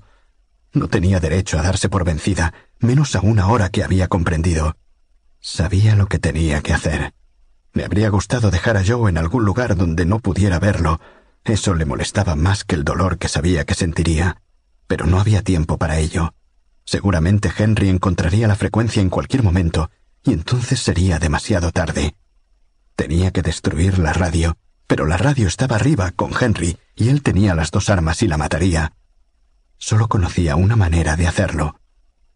Colocó una de las sillas de cocina de Tom en el centro de la habitación, se subió a ella, levantó los brazos y desenroscó la bombilla. Se bajó de la silla, fue hasta la puerta y movió el interruptor. ¿Vas a cambiar la bombilla? preguntó Joe. Lucy subió a la silla, dudó un momento, y luego metió tres dedos en el portalámparas. Se produjo un estallido, un instante de terrible dolor, y luego sobrevino la inconsciencia total. Feibar oyó el estallido. Había encontrado la frecuencia correcta en el radiotransmisor. Había pasado la palanca a transmisor y había cogido el micrófono. Estaba a punto de hablar cuando se produjo el estallido. Inmediatamente se apagaron las luces de los diales. Una expresión de ira le cubrió el rostro. Ella había producido un cortocircuito en la electricidad de toda la casa. Nunca creyó que pudiera ser tan astuta. Tendría que haberla matado antes. ¿Qué era lo que le fallaba? Nunca había dudado antes, nunca, hasta encontrarse con aquella mujer. Cogió una de las escopetas y bajó. El niño lloraba. Lucy estaba tendida en el suelo, inerte y fría. Feibar observó el portalámparas vacío con la silla debajo y frunció el entrecejo asombrado. Lo había hecho con la mano. Santo cielo, dijo Feibar. Los ojos de Lucy se abrieron. Estaba herida y magullada por todas partes. Henry la miraba de pie a su lado, con la escopeta en la mano, y le dijo ¿Por qué lo has hecho con la mano? ¿Por qué no con un destornillador? No sabía que pudiera hacerlo con un destornillador. Él movió la cabeza. Eres realmente una mujer sorprendente. dijo mientras levantaba el arma. La apuntó y volvió a bajarla. Maldita seas. Miró en dirección de la ventana y se sobresaltó. Lo has visto, dijo. Ella asintió. Se quedó tenso durante un momento. Luego fue hasta la puerta, y al encontrarla claveteada, rompió los cristales de la ventana con la culata de la escopeta y saltó por ella. Lucy se levantó. Joe se abrazó a sus piernas. No tenía fuerza suficiente para levantarle. Caminó vacilante hasta la ventana y miró. Él corría en dirección a la playa. El submarino aún estaba allí, quizá a un kilómetro de la costa. Él llegó al borde del acantilado y empezó a bajar. Seguramente intentaría nadar hasta el submarino. Debía detenerle. Santo Dios, ya basta. Saltó por la ventana, haciendo caso omiso de los sollozos de su hijo, y corrió tras él. Cuando llegó al borde del acantilado, se echó al suelo para mirar. Él estaba más o menos a mitad de camino entre ella y el mar. Él miró hacia arriba y la vio. Se detuvo por un instante y luego comenzó a moverse más deprisa, con una prisa peligrosa. Su primera idea fue bajar en su persecución, pero ¿qué sentido tenía? Aun cuando le alcanzara, no podría detenerle. La tierra sobre la que se apoyaba cedió un poco. Retrocedió, temerosa de que continuara cediendo y que la enviara barranco abajo. Lo cual le dio una idea. Golpeó la tierra rocosa con los dos puños. Pareció sacudirse un poco más y apareció una fisura. Puso una mano sobre el borde y con la otra empujó allí donde se había producido la grieta. Un trozo de piedra calcárea del tamaño de un melón se le quedó entre las manos. Volvió a mirar sobre el borde y le vio. Con gran cuidado, apuntó y arrojó la piedra. Parecía caer muy despacio. Él la vio llegar y se cubrió la cabeza con el brazo. A ella le pareció que no le acertaría. La piedra pasó a poca distancia de su cabeza y fue a golpearle el hombro izquierdo. Estaba agarrado con la mano izquierda y pareció aflojarla. Se balanceó peligrosamente durante un momento. La mano derecha, a la que le faltaban los dedos, se estiró para asirse. Luego pareció inclinarse hacia el vacío, formando remolinos con los brazos, hasta que sus pies resbalaron del precario apoyo y quedó suspendido en el aire para ir a caer como un peso muerto sobre las rocas de abajo. No se oyó ningún grito. Quedó tendido sobre una roca plana que sobresalía de la superficie del agua. El sonido del cuerpo al chocar contra la roca le produjo un gran malestar. Él yacía allí, de espaldas, con los brazos extendidos y la cabeza en un ángulo absurdo. Algo le brotaba de la boca y corría por la piedra, y Lucy se volvió para no verlo. Entonces los acontecimientos se precipitaron. Se oyó un ruido ensordecedor en el cielo, y tres aviones con las insignias circulares de la RAF en las alas salieron de entre las nubes y se lanzaron en picado sobre el submarino disparando ráfagas de ametralladora. Cuatro soldados de infantería de marina subían corriendo por la cuesta de la montaña, y uno de ellos gritaba Izquierda derecha, izquierda derecha, izquierda derecha. Otro avión amerizó. De su interior Salió un bote y un hombre con salvavidas comenzó a remar hacia la costa. Un barco pequeño apareció en la curva de la costa, avanzando hacia el submarino. El submarino se sumergió. El bote chocó contra las rocas del pie del acantilado, y un hombre que salió de él empezó a examinar el cuerpo de Feibar. Apareció una lancha, que ella reconoció como un cúter guardacostas. Uno de los soldados llegó hasta ella. ¿No está herida? Hay una niña en la cabaña que está llorando y llama a su mamá. Es un niño, dijo Lucy. Tengo que cortarle el pelo. Blocks condujo el bote en dirección al cuerpo que estaba al pie del acantilado. La embarcación chocó contra la roca y él se sacudió el agua y salió a la superficie plana. El cráneo de Dinadel se había destrozado como una botella al chocar contra la roca. Al mirar más de cerca, Blocks advirtió que incluso antes de la caída, el hombre había quedado bastante estropeado. Tenía la mano derecha mutilada y le había pasado algo en el tobillo. Blocks le registró. El estilete estaba donde él suponía, en una funda ajustada sobre su brazo izquierdo. En el bolsillo interior de la chaqueta manchada de sangre, Blocks encontró una billetera, papeles, dinero y un pequeño envase para guardar el negativo de una película donde había una con 24 negativos de 35 milímetros. La sostuvo en alto contra la luz y correspondían a las copias que encontró en los sobres que Feibar había enviado a la embajada portuguesa. Los marineros que se encontraban en la cumbre del acantilado hicieron bajar una soga. Blocks se guardó las cosas de Feibar en el bolsillo y luego ató la cuerda en torno al cadáver. Una vez que lo hubieron izado hasta arriba, volvieron a lanzar la cuerda para Blocks. Cuando llegó a la cima, el subteniente se presentó y los dos se dirigieron a la casa situada en la cima de la montaña. No hemos tocado nada, para no destruir las pruebas, dijo el marino más veterano. No se preocupen demasiado, respondió Blocks. No será un caso para ir a juicio. Tuvieron que entrar en la casa por la ventana rota de la cocina. La mujer estaba sentada ante la mesa de la cocina con la criatura sobre las rodillas. Blocks le sonrió. No se le ocurrió nada que decirle. Echó una mirada a su alrededor. Era un campo de batalla. Vio las ventanas claveteadas, las puertas con las tablas cruzadas, los restos del fuego, el perro con el cuello cortado, las escopetas, la baranda de la escalera cortada y el hacha incrustada en el marco de la ventana, junto a dos dedos seccionados. Pensó, ¿qué clase de mujer es esta? Ordenó diversas tareas para los infantes de Marina.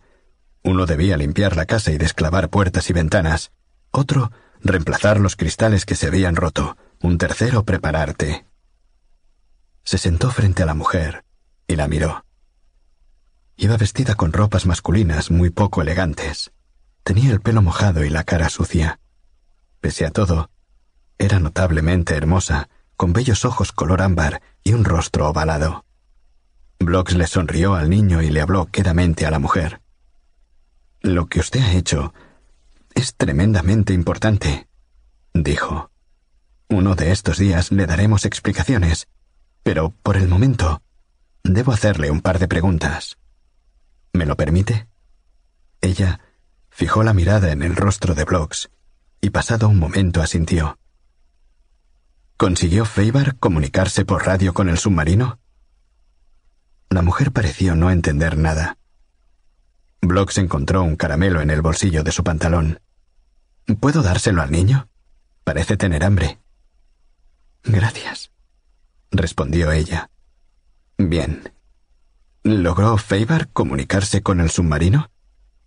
Su nombre era Henry Baker, respondió ella. Ah, bueno, eh, ¿consiguió hacerlo? No. Produje un cortocircuito.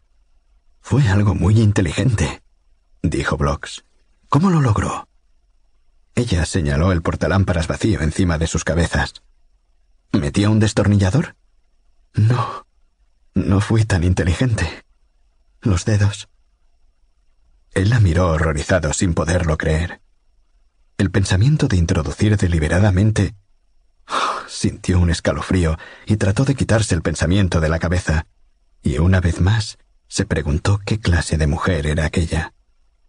Bien, entonces, ¿cree usted que alguien del submarino puede haberle visto descolgándose por el acantilado? En la expresión de la cara de ella se notaba el gran esfuerzo que estaba realizando. Estoy segura de que nadie salió de la escotilla, respondió. ¿Podrían haberle visto con el periscopio? No, dijo él. Esta es una buena noticia, muy buena noticia. Significa que no saben que... ha sido neutralizado. Cambió rápidamente de tema.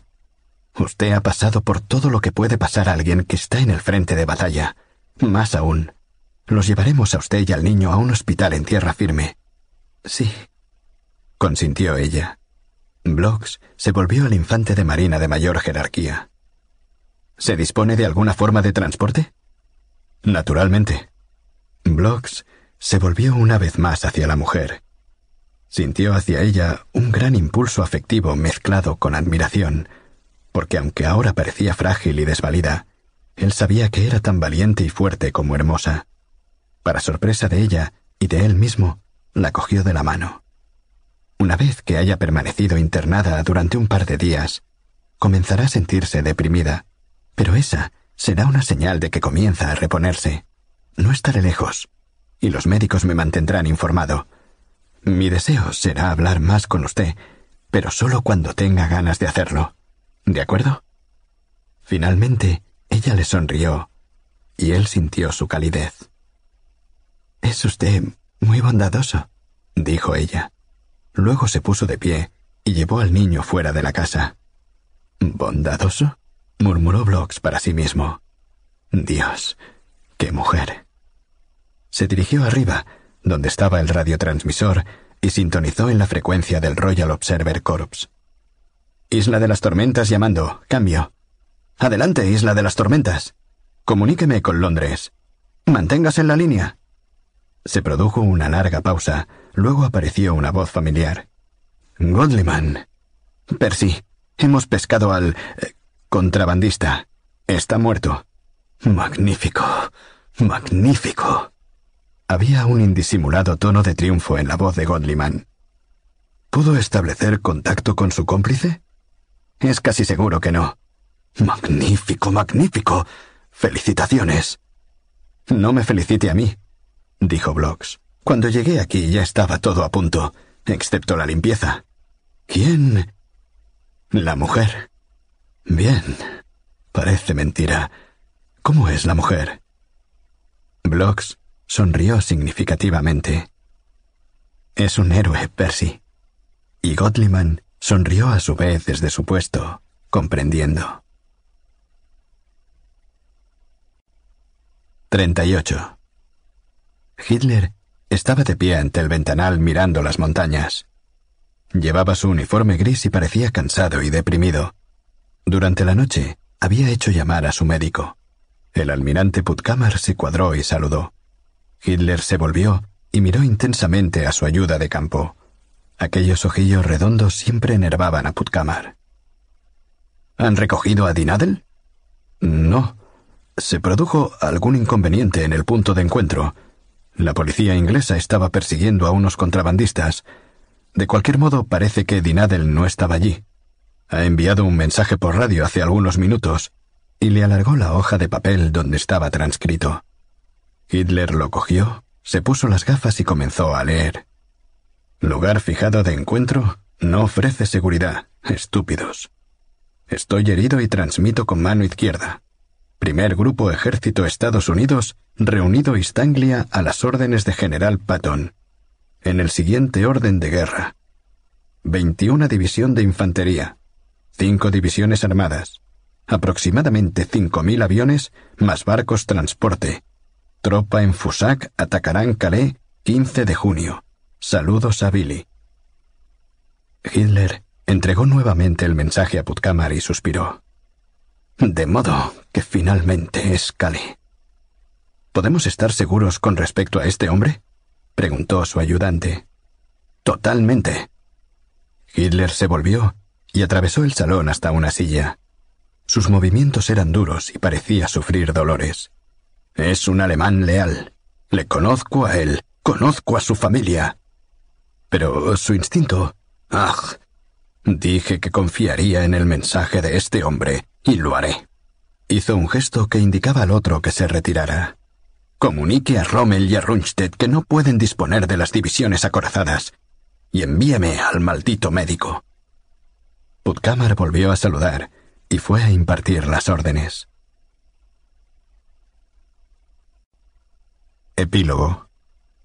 Cuando a finales de 1970 Alemania derrotó a Inglaterra en los campeonatos de fútbol, el abuelo estaba furioso. Sentado ante la televisión en color, murmuraba cosas entre sus barbas dirigidas a la pantalla. Astucia. les decía a los expertos que estaban analizando el evento y sus jugadas. Astucia y malicia. Esa es la forma de derrotar a los malditos alemanes. Y no se aplacó hasta que oyó que llegaba el jaguar blanco a la modesta casa de tres habitaciones y el propio Joe, con aspecto próspero y vistiendo una chaqueta deportiva, Bajó con su esposa, Anne, y sus chicos. ¿Has visto el partido, papá? preguntó Joe. Espantoso. Hemos jugado como el diablo. Desde que se había retirado del servicio y disponía de más tiempo, se interesaba por el deporte. Los alemanes lo han hecho mejor, dijo Joe. Practican un buen fútbol. No podemos ganarle siempre. No me vengas a mí con los malditos alemanes. Astucia y malicia, esas son las armas para derrotarlos. Se dirigía a su nieto, al que tenía sentado sobre las rodillas. Así los vencimos en la guerra, Davy. Los engañamos como correspondía. ¿Cómo los engañasteis? preguntó Davy. Bueno, les hicimos creer. Bajó la voz y adoptó un tono conspiratorio, con el cual el pequeño se reía anticipadamente. Les hicimos creer que atacaríamos Calais. Eso está en Francia, no en Alemania. Anne le indicó que permaneciera en silencio. Deja que tu abuelo te cuente sus historias. De todos modos, continuó el abuelo, les hicimos creer que íbamos a atacar Calais, de modo que ellos apostaron todos sus tanques y soldados allí. Empleó un almohadón para representar Francia, un cenicero para representar a los alemanes y un cortaplumas para los aliados. Pero atacamos Normandía, donde solo estaba el viejo Rommel con unos cuantos cañones. ¿Y ellos no descubrieron el engaño? preguntó Davy. Casi lo descubren. En efecto, hubo un espía que sí lo descubrió. ¿Y qué pasó con él? Le matamos antes de que pudiera informar. ¿Tú le mataste, abuelo? No, le mató tu abuela. La abuela venía con una tetera. Fred Blocks, no me digas que estás asustando a los niños. ¿Por qué no habían de saberlo? murmuró. Ella tiene una medalla, ¿sabes? Y no quiere decirme dónde la guarda porque no le gusta que yo la enseñe a las visitas. Lucy servía el té. Todo pasó y ya está olvidado en la medida de lo posible dijo alargándole una taza de té a su marido. Fred la cogió del brazo y la mantuvo junto a él. Falta mucho aún para que haya terminado, replicó, y su voz se volvió rápidamente cariñosa. Los dos se miraron durante un momento. El hermoso pelo de ella estaba encanecido ahora y lo llevaba levantado y recogido en forma de moño. Tenía unos kilos más que antes, pero sus ojos eran aún los mismos, grandes, de color ámbar y notablemente bellos. Esos ojos le devolvían la mirada. Los dos se quedaron inmóviles, recordando, hasta que Davy saltó al suelo desde las rodillas de su abuelo y tiró la taza de té al suelo, y el hechizo se desvaneció. Fin.